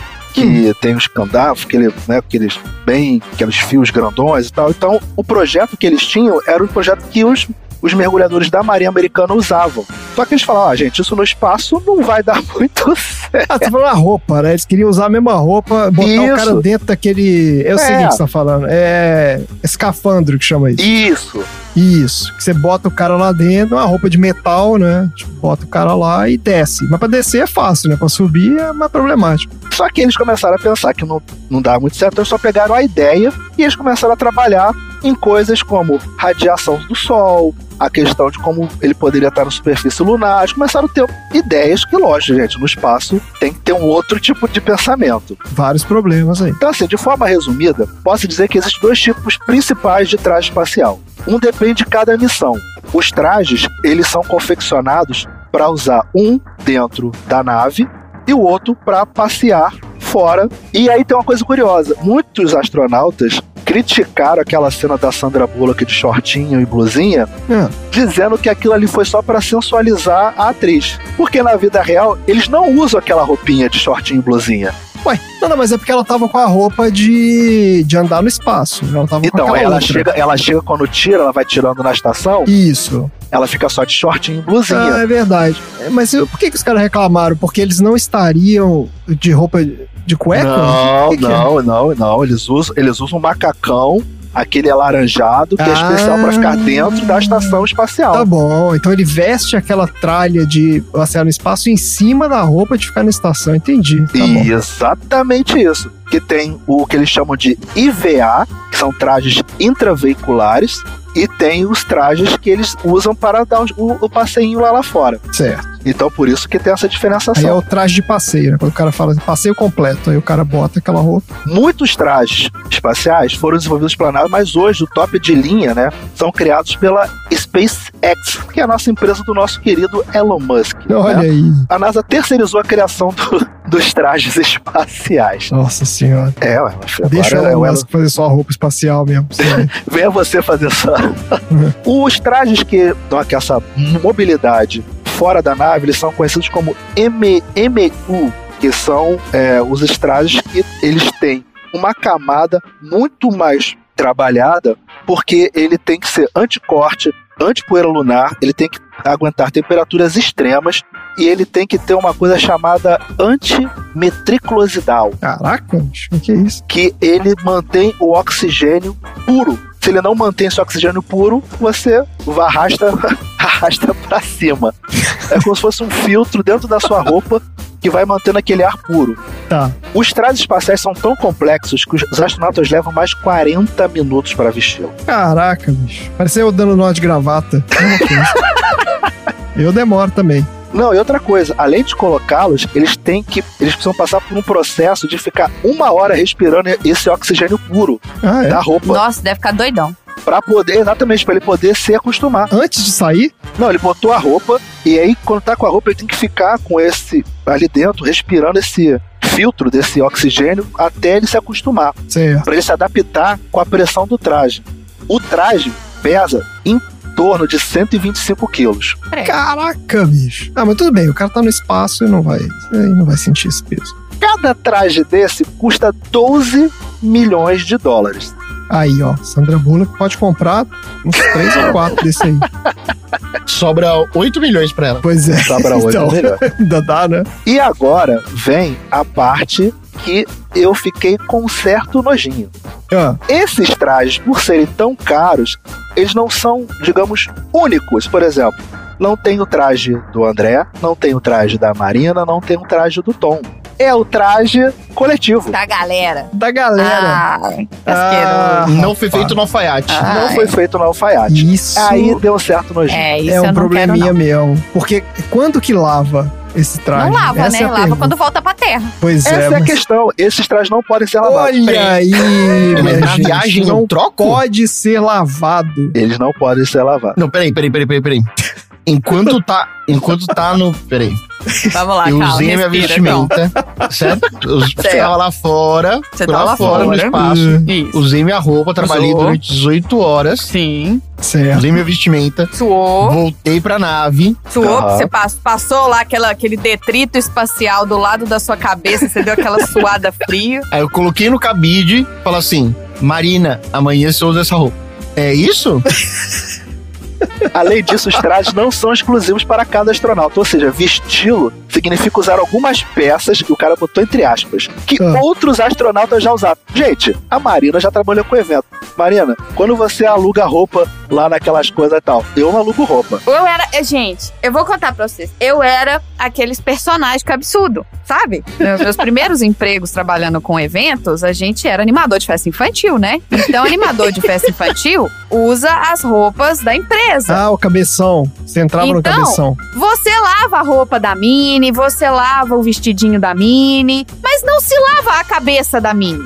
Ah, não lava a cabeça? Não, não tem como lavar o trem de papel machê. Se você passa água, o trem derrete. Ah. No máximo passa, sei lá, um paninho do lado de Pano dentro. úmido. Então, assim, pelo menos a maioria das minis eram usadas por mulheres, então a gente tinha aquele asseio, né? Aquela coisa de limpar antes, deixar arejando e tudo mais. Mas as roupas que eram usadas por homens. Nossa. Máscara de Power Ranger, máscara de Mickey, desses personagens que é absurdo. Gente, nossa, não dava não. Pô, e aqueles caras que usam o cabeção e fica dando cambalhota no. Sabe aqueles caras de torcida? Sei, Fica- então, pois é. O Nossa, quer dizer, não lava nunca a cara Não, esses de torcida, eles são feitos de O espuma. fuleco, o cara ficava vestido de fuleco e ficava Então, rodando. depende do material que ele for feito. E assim, existe uma lavagem a seco que você pode fazer. Mas Ah, vamos combinar, tá quando você bom, tá tá trabalhando bom, numa empresa de animação de festa, É, o cara não vai que gastar tá dinheiro cobrando, isso, não né? vai gastar com dry cleaning pra lavar seco a cabeça Não do vai, Mickey, não que vai vai sair mesmo. maior, mais caro do que o aluguel que ele, que ele recebeu da mãe lá pra botar Exato. uma pessoa dentro daquela roupa. Se vira, né? Era roupa coletiva, não tinha o É que fazer. exatamente Por isso. isso que eu amava ser a Branca de Neve. Porque pelo menos a cabeça era minha, tem entendeu? cabeça, exato. Põe sua própria cabeça lá. Ó, aqui ele fala, e nunca puderam ser lavados como nós lavamos roupas aqui na Terra. Na época do ônibus espaciais, cada astronauta tinha a sua própria unidade de mobilidade externa. Ah, Mas no caso dos tripulantes da Estação Espacial Internacional, eles compartilham entre si todos os trajes disponíveis. Deus do céu. E tá quantos anos essa merda lá voando, cara? Tem muitos anos, cara. E Nossa. gente sobe, gente desce, a roupa fica lá, né? É, tá lá, ó. É, claro. roupa Exatamente isso. Mas tem uns caras que ficam lá nove meses, 15 Sim, um meses. ano, cara, sim. É. Qual foi o nome que você deu, Tom, pra fralda que você falou? Fralda extrema, não foi? Fralda de performance. Isso. Quando precisam passar longos períodos usando tais trajes durante atividades de reparo lá fora da estação, como ela estava fazendo, por exemplo, Hum. os astronautas precisam usar uma coisa chamada roupa de absorção máxima, mas eu gostei mais do nome do, do Tom. Fralda de performance. Elas são como fraldas modificadas no formato de short. Depois eu jogo lá no grupo dos aleatórios. Capazes de absorver uma grande quantidade de líquidos na hora das necessidades. E manter os astronautas devidamente limpos, com muitas aspas. eu adoro as a- Eu adoro tudo que tem aspa. Eu achei engraçado, porque assim, é modificada. Mas qual que é a modificação que tem? Porque fralda é fralda. Não tem como você modificar a fralda. Qual é a modificação que tem? É o formato? É o formato e ele tem tipo um catéter. uma bolsa. céu, muito- Pelo amor de Deus, cara. Eu vou botar a foto pra vocês verem. Não, não, não, não bota não. Então, porém, vamos lá.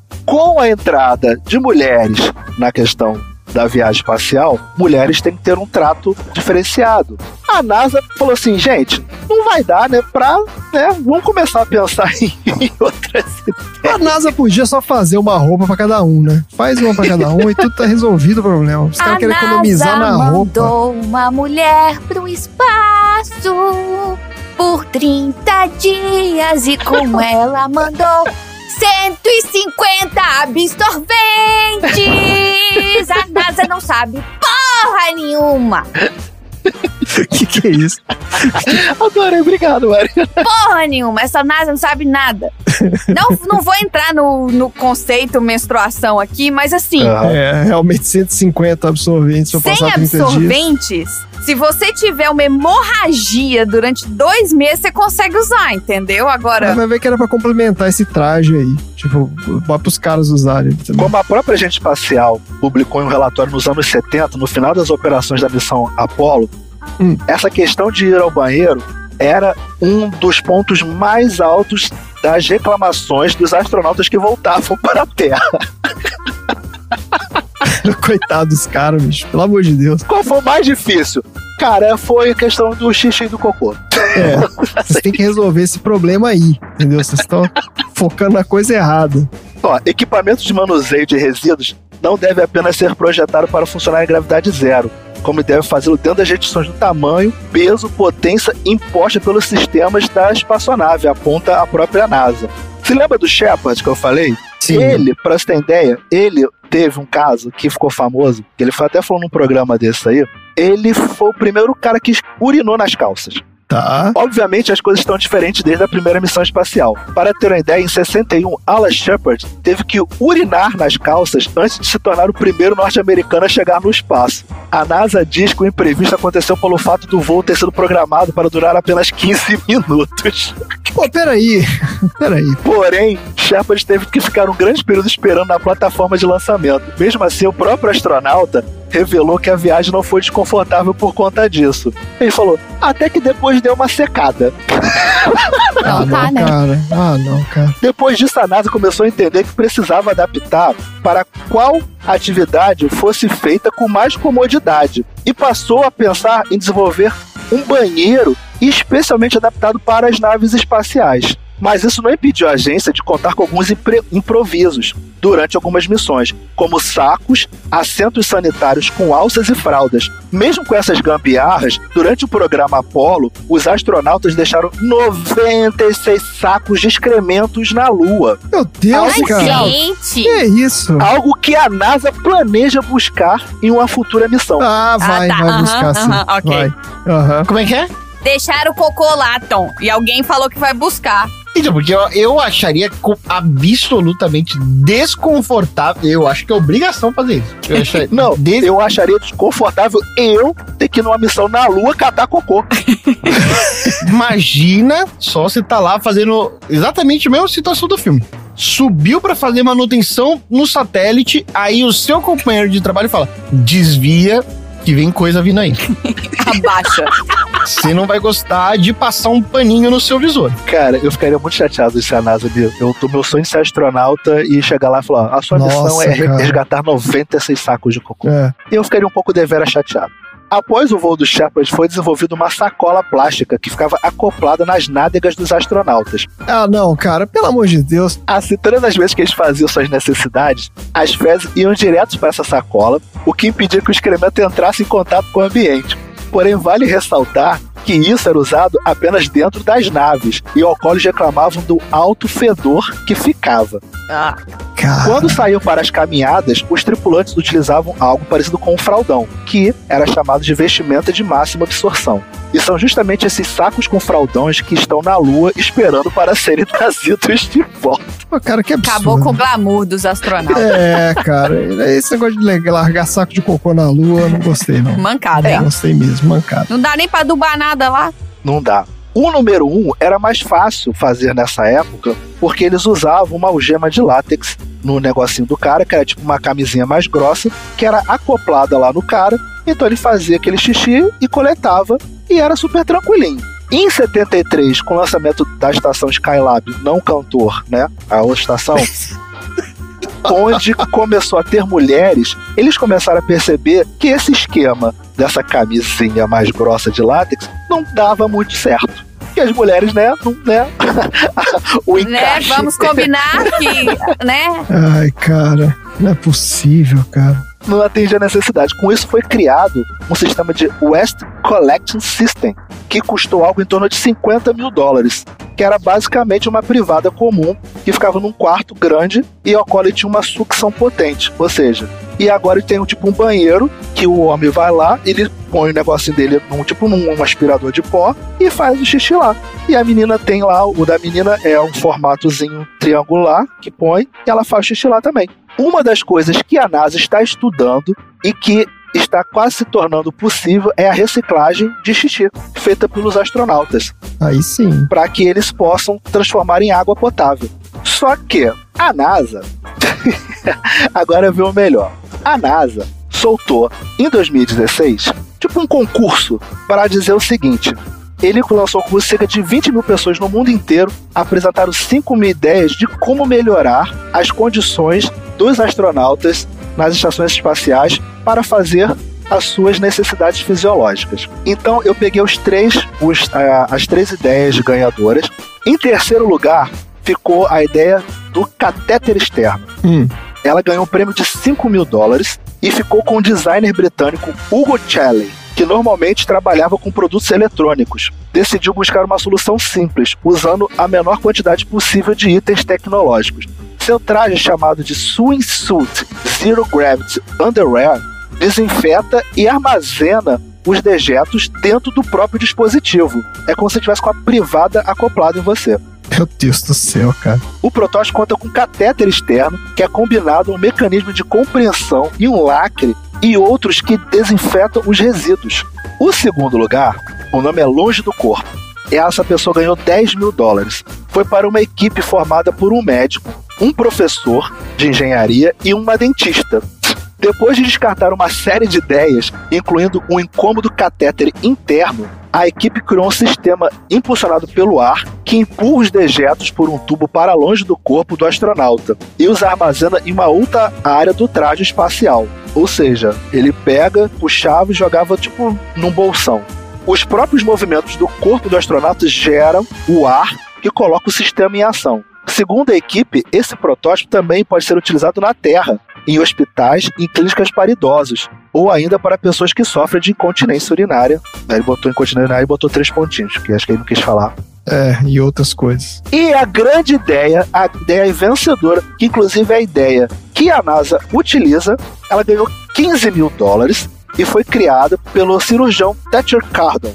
Ele é um oficial da Força Aérea Americana e Cardon diz ter se inspirado em técnicas cirúrgicas pouco invasivas, como a laparoscopia e a artroscopia, que permite fazer uma operação através de um orifício muito pequeno. E ele falou: se agora é possível substituir uma válvula cardíaca através de um catéter e uma artéria, não vejo por que não poderemos manejar um pouquinho de cocô. Sabia. Seu projeto consiste em um pequeno compartimento hermético acoplado à região entre as pernas com a fralda e um pinico inflável, que foram inseridos através de um pequeno buraco. Aí a NASA não parou por aí. A NASA agora tem um projeto para enviar um grupo para a Lua em 2024. Eu acho que é essa que vai ser para resgatar o cocô. Ah. Essa é agora e tal. Ó, eu queria só pra corrigir aqui, eu falei que a NASA mandou a mu- a mulher com 100 absorventes pra passar o mesmo espaço. Não, a viagem era de seis dias, tá? Ah, Tá ótimo. Então, para sua próxima viagem à Lua, prevista para 2024, a NASA está tentando melhorar ainda mais as condições dos astronautas. Para isso, o programa Artemis está buscando um novo concurso para criar um novo banheiro mais moderno para a estação espacial. Então aí, ó, se você quiser fazer parte aí, ó, do concurso da NASA, o prêmio é de 35 mil dólares e será dividido entre a equipe. Pode ser uma equipe de três ou uma dupla. Não pode fazer sozinho. Não pode ter antecedentes criminais e ser maior de 18 anos. Então eu vou botar no grupo lá dos aleatórios o link. Por favor. Quem quiser fazer parte aí desse concurso aí maravilhoso para ajudar a NASA e ajudar os nossos amigos astronautas a fazerem aquele cocô, aquele xixi maroto e sadio, né? Porque prender cocô e xixi é a pior coisa que tem. Pode crer. E esse foi o meu delicioso assunto aleatório. Maravilhoso. Não tem solução simples pra esse problema. Esse aqui é o negócio. Lenço umedecido ajudaria. Ou Você tem que descartar, né? De qualquer forma, você tem que largar em algum lugar, né? Eu tô indignado deles terem largado esse saco de cocô na lua. Tomara que peguem logo esse negócio. Que, que Eu tô indignado em ser a missão que vai buscar isso, gente. Eu quero muito Pô, pelo amor de Deus, cara. Imagina você no churrasco, André, conversando com seus netos. Então, o vovô foi pra lua e tal. Ai, tá ótimo, minha gente. Maravilha. Bora pro próximo assunto aleatório.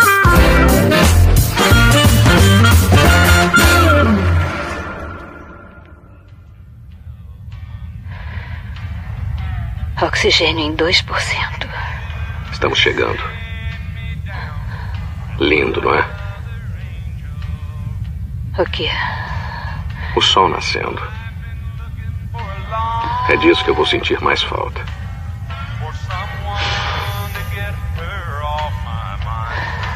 Onde é a sua casa, Dr. Stone? Ryan, onde é a sua casa? Casa? Uhum. Lá embaixo. Mãe Terra. Onde passa as noites? Lake Zurich. E onde é que isso fica? Illinois. Illinois. Fuso horário central. Hum, Deve ser o que. Oito da noite. O que, que o pessoal de Lake Zurich faz às oito da noite? Eu não sei.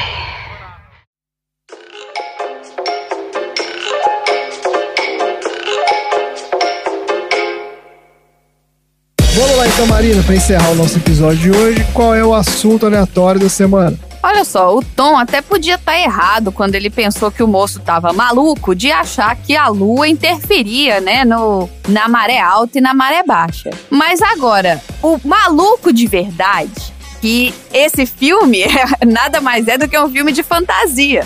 Sim. Porque uma teoria que se recusa a desaparecer da face da Terra é de que a Terra é plana. Hum. Ah, Os terraplanistas, ou os chamados Flat Earthers, são apoiadores da teoria da Terra plana e essa galera tem aumentado em quantidade constantemente. Eles vão sempre perpetuando a ideia de que o nosso planeta não é esférico. Ô, gente, eu tô rindo isso, eu tô rindo disso porque assim, eu- você falar isso em voz alta, enquanto eu tava escrevendo É a minha pauta, já parecia patético. Falar isso em voz alta, então, é mais ridículo ainda.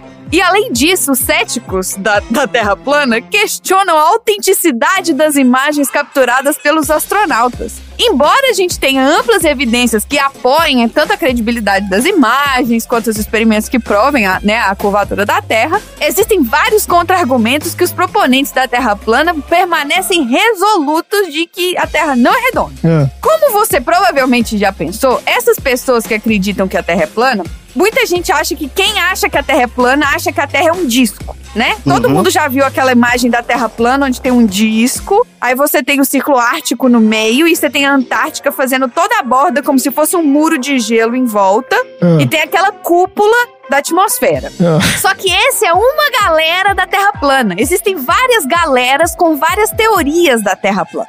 Tem essa teoria do círculo, né, da Terra do disco pro círculo ártico e que a Antártica é uma borda e tal. Mas eu, eu li um estudo da Scientific American de um cara chamado Michael Marshall. O Michael Marshall é diretor do projeto da Sociedade do Pensamento Positivo. É uma instituição de caridade, uma instituição sem fins lucrativos, né? Focada na promoção da ciência e no combate à pseudociência. O trabalho dessa associação, dessa sociedade, envolve educação em ciência e abordagem de ideias que não tem um respaldo de evidências. Então, ele senta com pessoas que têm toda essa. que, que refutam as evidências científicas. Ele quer ter conversas sinceras e honestas com essas pessoas. Ele quer que as pessoas mostrem, né, provem pra ele. Diz ele que ele quer sempre manter conversas. Como é que chama? Educadas.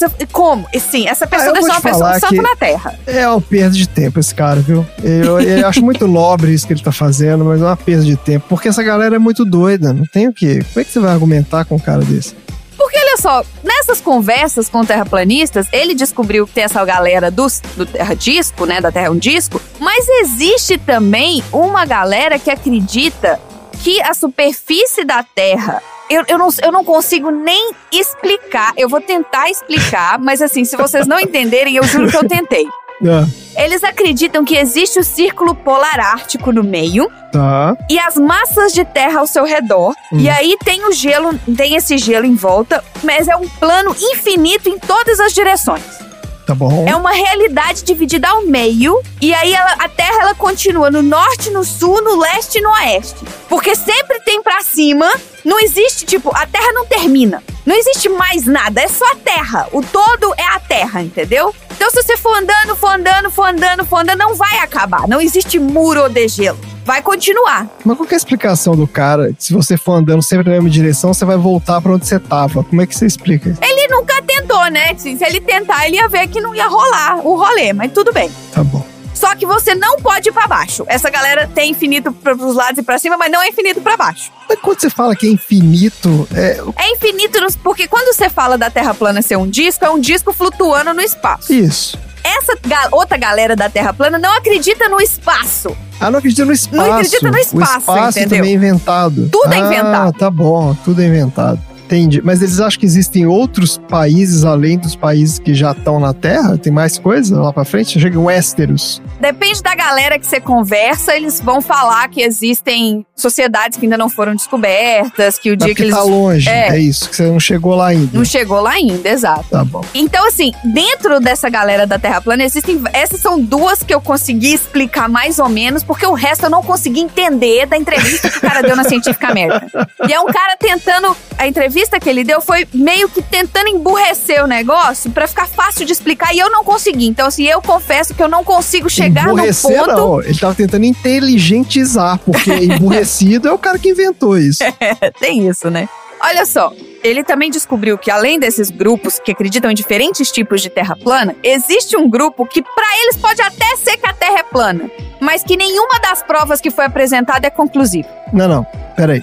É, eles não acham. Eles não acham que a Terra é redonda. mas que nenhuma prova que foi apresentada provando que a Terra é redonda é conclusiva. Entendeu? Ele Ah, sempre tem tá. uma desculpa. É isso, eu até ser vi isso. redonda, mas ainda não chegamos numa comprovação. É, eu já vi. Isso é os caras que acham que. Exatamente. Ele- tudo, qualquer coisa que você fala pra ele, ele tem uma desculpa e fala assim: não, mas não dá pra provar que a Terra é redonda. Você, você fala assim: ah, mas tem essa foto aqui. Não, essa foto aí é montagem. É, é isso. Existem também as provas que são mostradas pelos terraplanistas, que na maioria das vezes elas são improvisadas, elas são esotéricas, elas são inventadas, elas são, elas são vindas de livros religiosos. E algumas dessas pessoas, ao tentarem provar que a Terra é plana, Ô, Marina, só vou te corrigir, que você falou assim na maioria das vezes. Eu vou te falar que em todas as vezes é isso. é, É. exatamente isso aí que você falou. E 100% das vezes. Pois é. E algumas dessas pessoas que vão, ao tentar provar que a Terra era plana, elas conseguiram provar que ela, bom, Que a Terra é redonda. é redonda, né? Quando elas falam. Exato, é. né? Por que será, né? Eu vou contar dois casos, dois causos rapidinho, porque eu sou de Minas, né? Minas a gente Ah. conta caos. Vamos lá. Olha só. Um Ah. determinado crente da Terra plana embarcou em um experimento ambicioso que foi documentado. Se vocês quiserem procurar aí, ó, tem o Behind the Curve. É um documentário da Netflix que vai seguindo algumas algumas pe- pessoas Behind que the tentam Curve. Behind the Curve, que tentam provar que a Terra é plana. Essa experiência que ele fez, ela, ela recentemente ganhou uma atenção viral na internet porque o resultado não foi o que o cara esperava. Ah, Ele gastou aproximadamente 20 mil dólares nesse experimento, que hoje é equivalente ao em torno de 100 mil reais, para produzir esse experimento que ia provar irrefutavelmente o conceito da Terra plana. Olha só, era um experimento num espaço escuro que captava um feixe de luz que passavam por dois buracos em duas paredes paralelas. Então você tem dois muros paralelos com dois buracos, um buraco em cada muro e os dois buracos estão na mesma altura do chão. hum. De acordo com ele, se você tem um feixe de luz posicionado que vai em linha reta, se a Terra não tem nenhuma curvatura, essa linha reta ela vai atravessar os dois buracos. Tá bom, até aí tá perfeito a lógica do cara. Então tinha uma pessoa que jogava a luz em um dos buracos e tinha uma câmera posicionada na frente do outro buraco para ver se ia captar a luz chegando lá. Mas tem que estar longe, né? Porque essa curvatura também não é assim, precisa tem estar que- tão longe assim. Ah. E olha só, Se não me engano, acho que era uma distância de um metro e pou... um, um quilômetro e pouquinho. Ah, um quilômetro. Mas aí você tá fazia bom. esse aluno É, não é muito longe. E o buraco tava a 5 metros do chão. Certo. Isso. Ok. E a experiência ela tinha um resultado simples. Se a luz atingisse a câmera, indicaria que as distâncias são iguais entre a lanterna, os buracos e a câmera e o chão. Né? A lanterna e Uhum. o chão e os buracos, os buracos e o chão, a câmera e o chão. Só que aí, na hora que ele tentou alinhar, não alinhava de jeito nenhum. O resultado do experimento provou, mostrou ser uma reviravolta e foi bem irônico, inclusive. Olha só, a luz não alcançava a câmera quando colocava na altura de 5 metros. Ah. Aí o cara começou a cochichar assim: hum, interessante, muito interessante. Enquanto ele tentava. Muito interessante. Enquanto que será tava que sendo tá filmado. Isso? É. E aí, essa revelação, inclusive, destacou a contradição entre as expectativas do pesquisador e resultados reais. Gente, porque isso é ciência. Você tem uma hipótese, você testa a hipótese. Exato. Quando você tem uma hipótese, você testa, você não tem o resultado até que você veja o resultado. E é por isso que isso é feito várias vezes em várias condições. É, E esse cara não tá errado, não. Ele pensou direitinho. Ele falou: ah, vou fazer um experimento aqui, né? Que se der esse resu- Ele só não contava que ia dar o resultado que não queria, né? Mas. Aí, na hora. Puta, aí o vídeo, vocês já imaginam, né? Virou, ficou viral. Foi uma infinidade de comentários de espectadores que ficaram surpresos que o cara recusou aceitar as evidências que contradiziam a própria teoria. É, tipo aí assim, cara, por é que, que que vem tá batendo boca? Olha aí, É, você fez o exato. experimento. E a galera se divertiu nos comentários. Virou um monte de comentários de diversão sobre a dissolução de uma visão de mundo de uma pessoa. E aí outras pessoas questionaram que ele não explicou direito o resultado da experiência. ah, Porque quando não deu o resultado que ele queria, ele simplesmente falou: não, eu vou ter que ver aqui, que muito interessante, vamos ter que entender aqui o que aconteceu, nananã. Esse experimento fracassado, ele queria fornecer evidências inequívocas que provavam que a Terra é plana. Acabou provando inadvertidamente a natureza esférica da Terra. Por quê? Ele resolveu fazer o quê? Ele resolveu mudar a altura da câmera para ver aonde que a luz chegava. Entendeu? Ele tirou um dos buracos e resolveu levantar a câmera para ver, ó, se eu levantar a câmera ou se eu abaixar a câmera, aí chega. né? Aí a luz chega. Esse caso, ele inclusive serve como um lembrete das complexidades e da perspectiva humana. Porque quando você faz um experimento científico, existe um desafio de confrontar as suas crenças arraigadas. Então, quando você é um pesquisador, quando você está fazendo qualquer experimento, você tem que ter a noção de que o resultado pode ser exatamente o oposto do que você esperava. E É. que você tem que fazer várias vezes para poder ter o resultado, né? Que ainda existe a probabilidade, existem outras coisas que podem interferir. Você tem que estar disposto a estar errado, né? Simples assim. Ciência, o né, problema gente? dessas, é, exato. E o problema dessas crenças malucas é que os caras não estão dispostos a estar errados. E aí não tem como, né? Deixa eu, deixa eu só interromper um pouquinho, porque no documentário que eu falei lá do Splat, Ah. do meio pro final, eu não sei se é o mesmo, se é o mesmo experimento, mas do meio pro final, um grupo de pessoas, inclusive ao final da, da- da- do filme, transmitem o cara fazendo este exato experimento.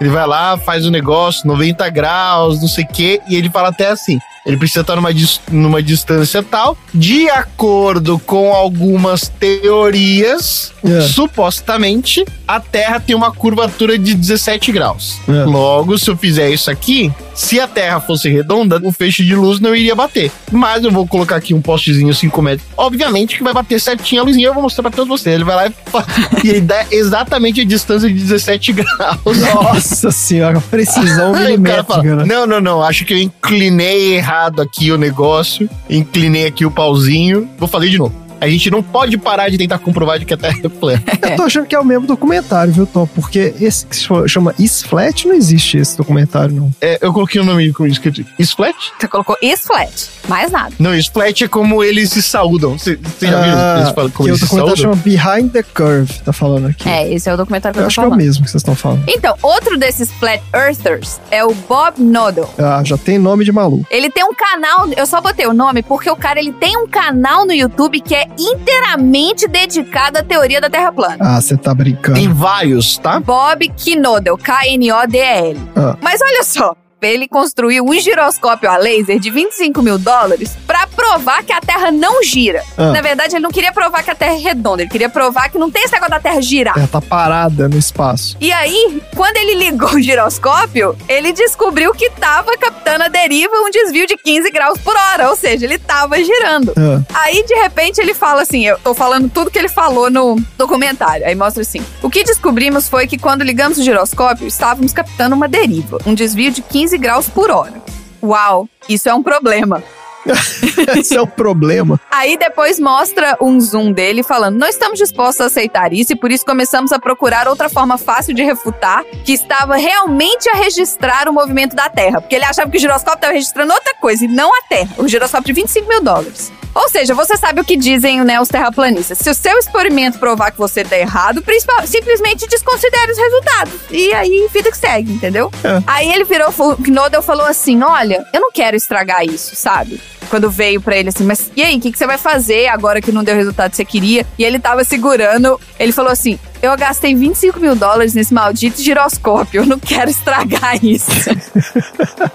aí alguém perguntou pra ele assim: Se jogássemos fora o que encontramos agora, seria ruim? Aí ele respondeu: O que eu acabei de lhe contar é, é confidencial. Então, se você quer ver essa conversa, esse giroscópio, o cara lá da Terra Plana, você assiste o Behind the Curve, tá disponível na Netflix. E finalizando a entrevista do, do Michael Marshall, ele tem um hobby mesmo de interagir com essas pessoas, com essas, com essas crenças em comuns, não só a Terra Plana. Mas ele fala que essa divisão dentro do movimento faz com que o movimento ganhe muito mais impulso. Porque você traz algumas ideias da- do terraplanismo para as pessoas e você vê qual dessas ideias do terraplanismo você pega a pessoa que tem uma ignorância científica e joga ela dentro daquele pedaço do movimento, que no final das contas é o movimento de anti-terra redonda. É aquele não olhe pra cima, é muito aquele não olhe pra É, cima, é sabe? aquilo lá, Não importa, só não olha pra cima. O sucesso de conteúdo sobre a Terra plana vem da capacidade de abordar diferentes tipos de argumentos, que vai tornando atraente para indivíduos que têm as inclinações de questionar teorias convencionais. Então, se você pega uma pessoa que é nata questionadora, é do contra. Ela quer estar certa e ela quer que a ciência esteja errada, ela quer que o governo esteja errado, ela quer que a sociedade esteja errada. Eles vão trazer essa pessoa e vão fazer com que ela explique coisas baseadas, seja em teorias, seja em, em livros religiosos, livros de fantasia, até a própria cientologia lá, que tem aquele livro do maluco lá. Sim. Então, assim, essa galera do terraplanismo, eu queria trazer um monte de história dos flat earthers aqui, mas assim, é uma complexa rede de crenças, de ceticismo e de teoria da conspiração que vai contribuir para o crescimento e para a persistência de movimentos conspiracionais, assim como a Terra plana. Normalmente, a tendência que ele encontrou foi que as pessoas que acreditam na Terra plana ou que as pessoas que refutam a Terra ser redonda, elas também acreditam em algumas outras teorias da conspiração. Mas a gente não vai entrar nesse buraco de sacos de cocô da lua. Vamos ficar por aqui hoje. Por favor. Não tem uma história do cara que fez um foguete pra provar que a Terra era, plana e se esborrachou? ele se você calculou? quiser ver essa história, você pode escutar lá o Jornal da Garagem no PDG, que a gente Ah, trouxe essa história. É. Mas o cara, ele fez um foguete em casa, ele entrou no foguete, ele queria subir alto o suficiente pra tirar uma foto e provar que a Terra era redonda. Não, não. Provar que a Terra era plana. Ele queria provar que a Terra Desculpa, era plana. queria provar que a Terra era plana. E assim, um cara que não tem, que, né, não tem conhecimento científico, resolveu fazer um foguete. O foguete, ele botou um, muito, botou um combustível. Aí a espaçonave, né, a nave que ele construiu não conseguia suportar o calor daquele combustível e o moço partiu dessa pra ver lá mais de cima ainda. É. Que a Terra é redonda. Como é que é, mentor? Foi de arrasta pra cima. Foi de arrasta pra cima. Foi de arrasta pra É cima. isso. O documentário que eu falei se chama céu. só Flat. Flat, ah, então é outro. Então tem o Behind the Curve e tem o Flat. Tem o É terraplanista também, que essa eu não quis entrar não, porque eu não quero perder ouvintes, eu não quero entrar nessa seara, mas tem uma, uma galera terraplanista que é o, o literalismo bíblico da crença terraplanista. Ah, não, aí Nossa, já é que legal, vai hein? alinhando a visão com a interpretação específica da escritura. Então, mas Não, mas tudo começa por aí, tá? Tudo começa por aí. No final das contas, a justificativa de, de que a Terra não é redonda, se você for puxando os fiozinhos, vou puxando os fiozinhos, vai cair no fundamentalismo religioso, tá? Mas tem alguma coisa na Bíblia que fala que a Terra não é redonda? De onde que esses caras tiram Gente, isso? o que, que a gente aprendeu hoje, pelo É, amor tá de bom, Deus? O que, que a gente aprendeu? Aprendeu hoje? Aprendizados. Eu aprendi que, outro? tem 90 sacos de cocô na lua. 96. 96 sacos de cocô na lua. O que mais? Não é que eu não tenha aprendido. Eu aprendi bastante, mas na verdade eu tô com uma expectativa, Ah. que é a expectativa da coleção collab da NASA com o Toto Toilet. Collab.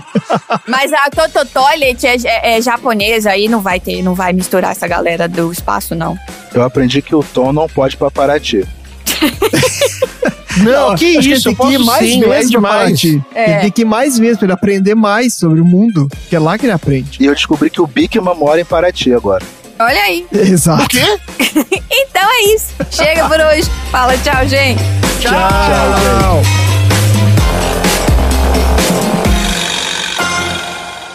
Fim da semana. Então, Mentor, mas você tá sabendo que esse Demolidor não é o da Marvel, né? Eu sei, eu botei ele no meu, na minha lista de É o do Stallone? É, É, das o do três conchas lá. Stallone. Esse Das mesmo. três conchas, sim. Das três conchas. As três co- É o que o Wesley Snipes é, É, o vilão? é, Pô. exatamente esse mesmo. Ah, Wesley Snipes. Tum, tum, tum, tum.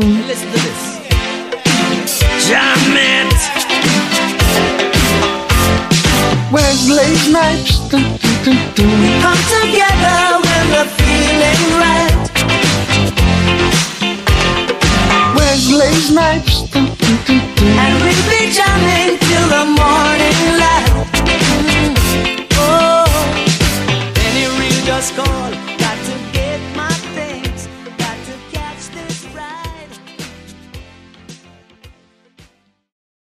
Fim da sessão.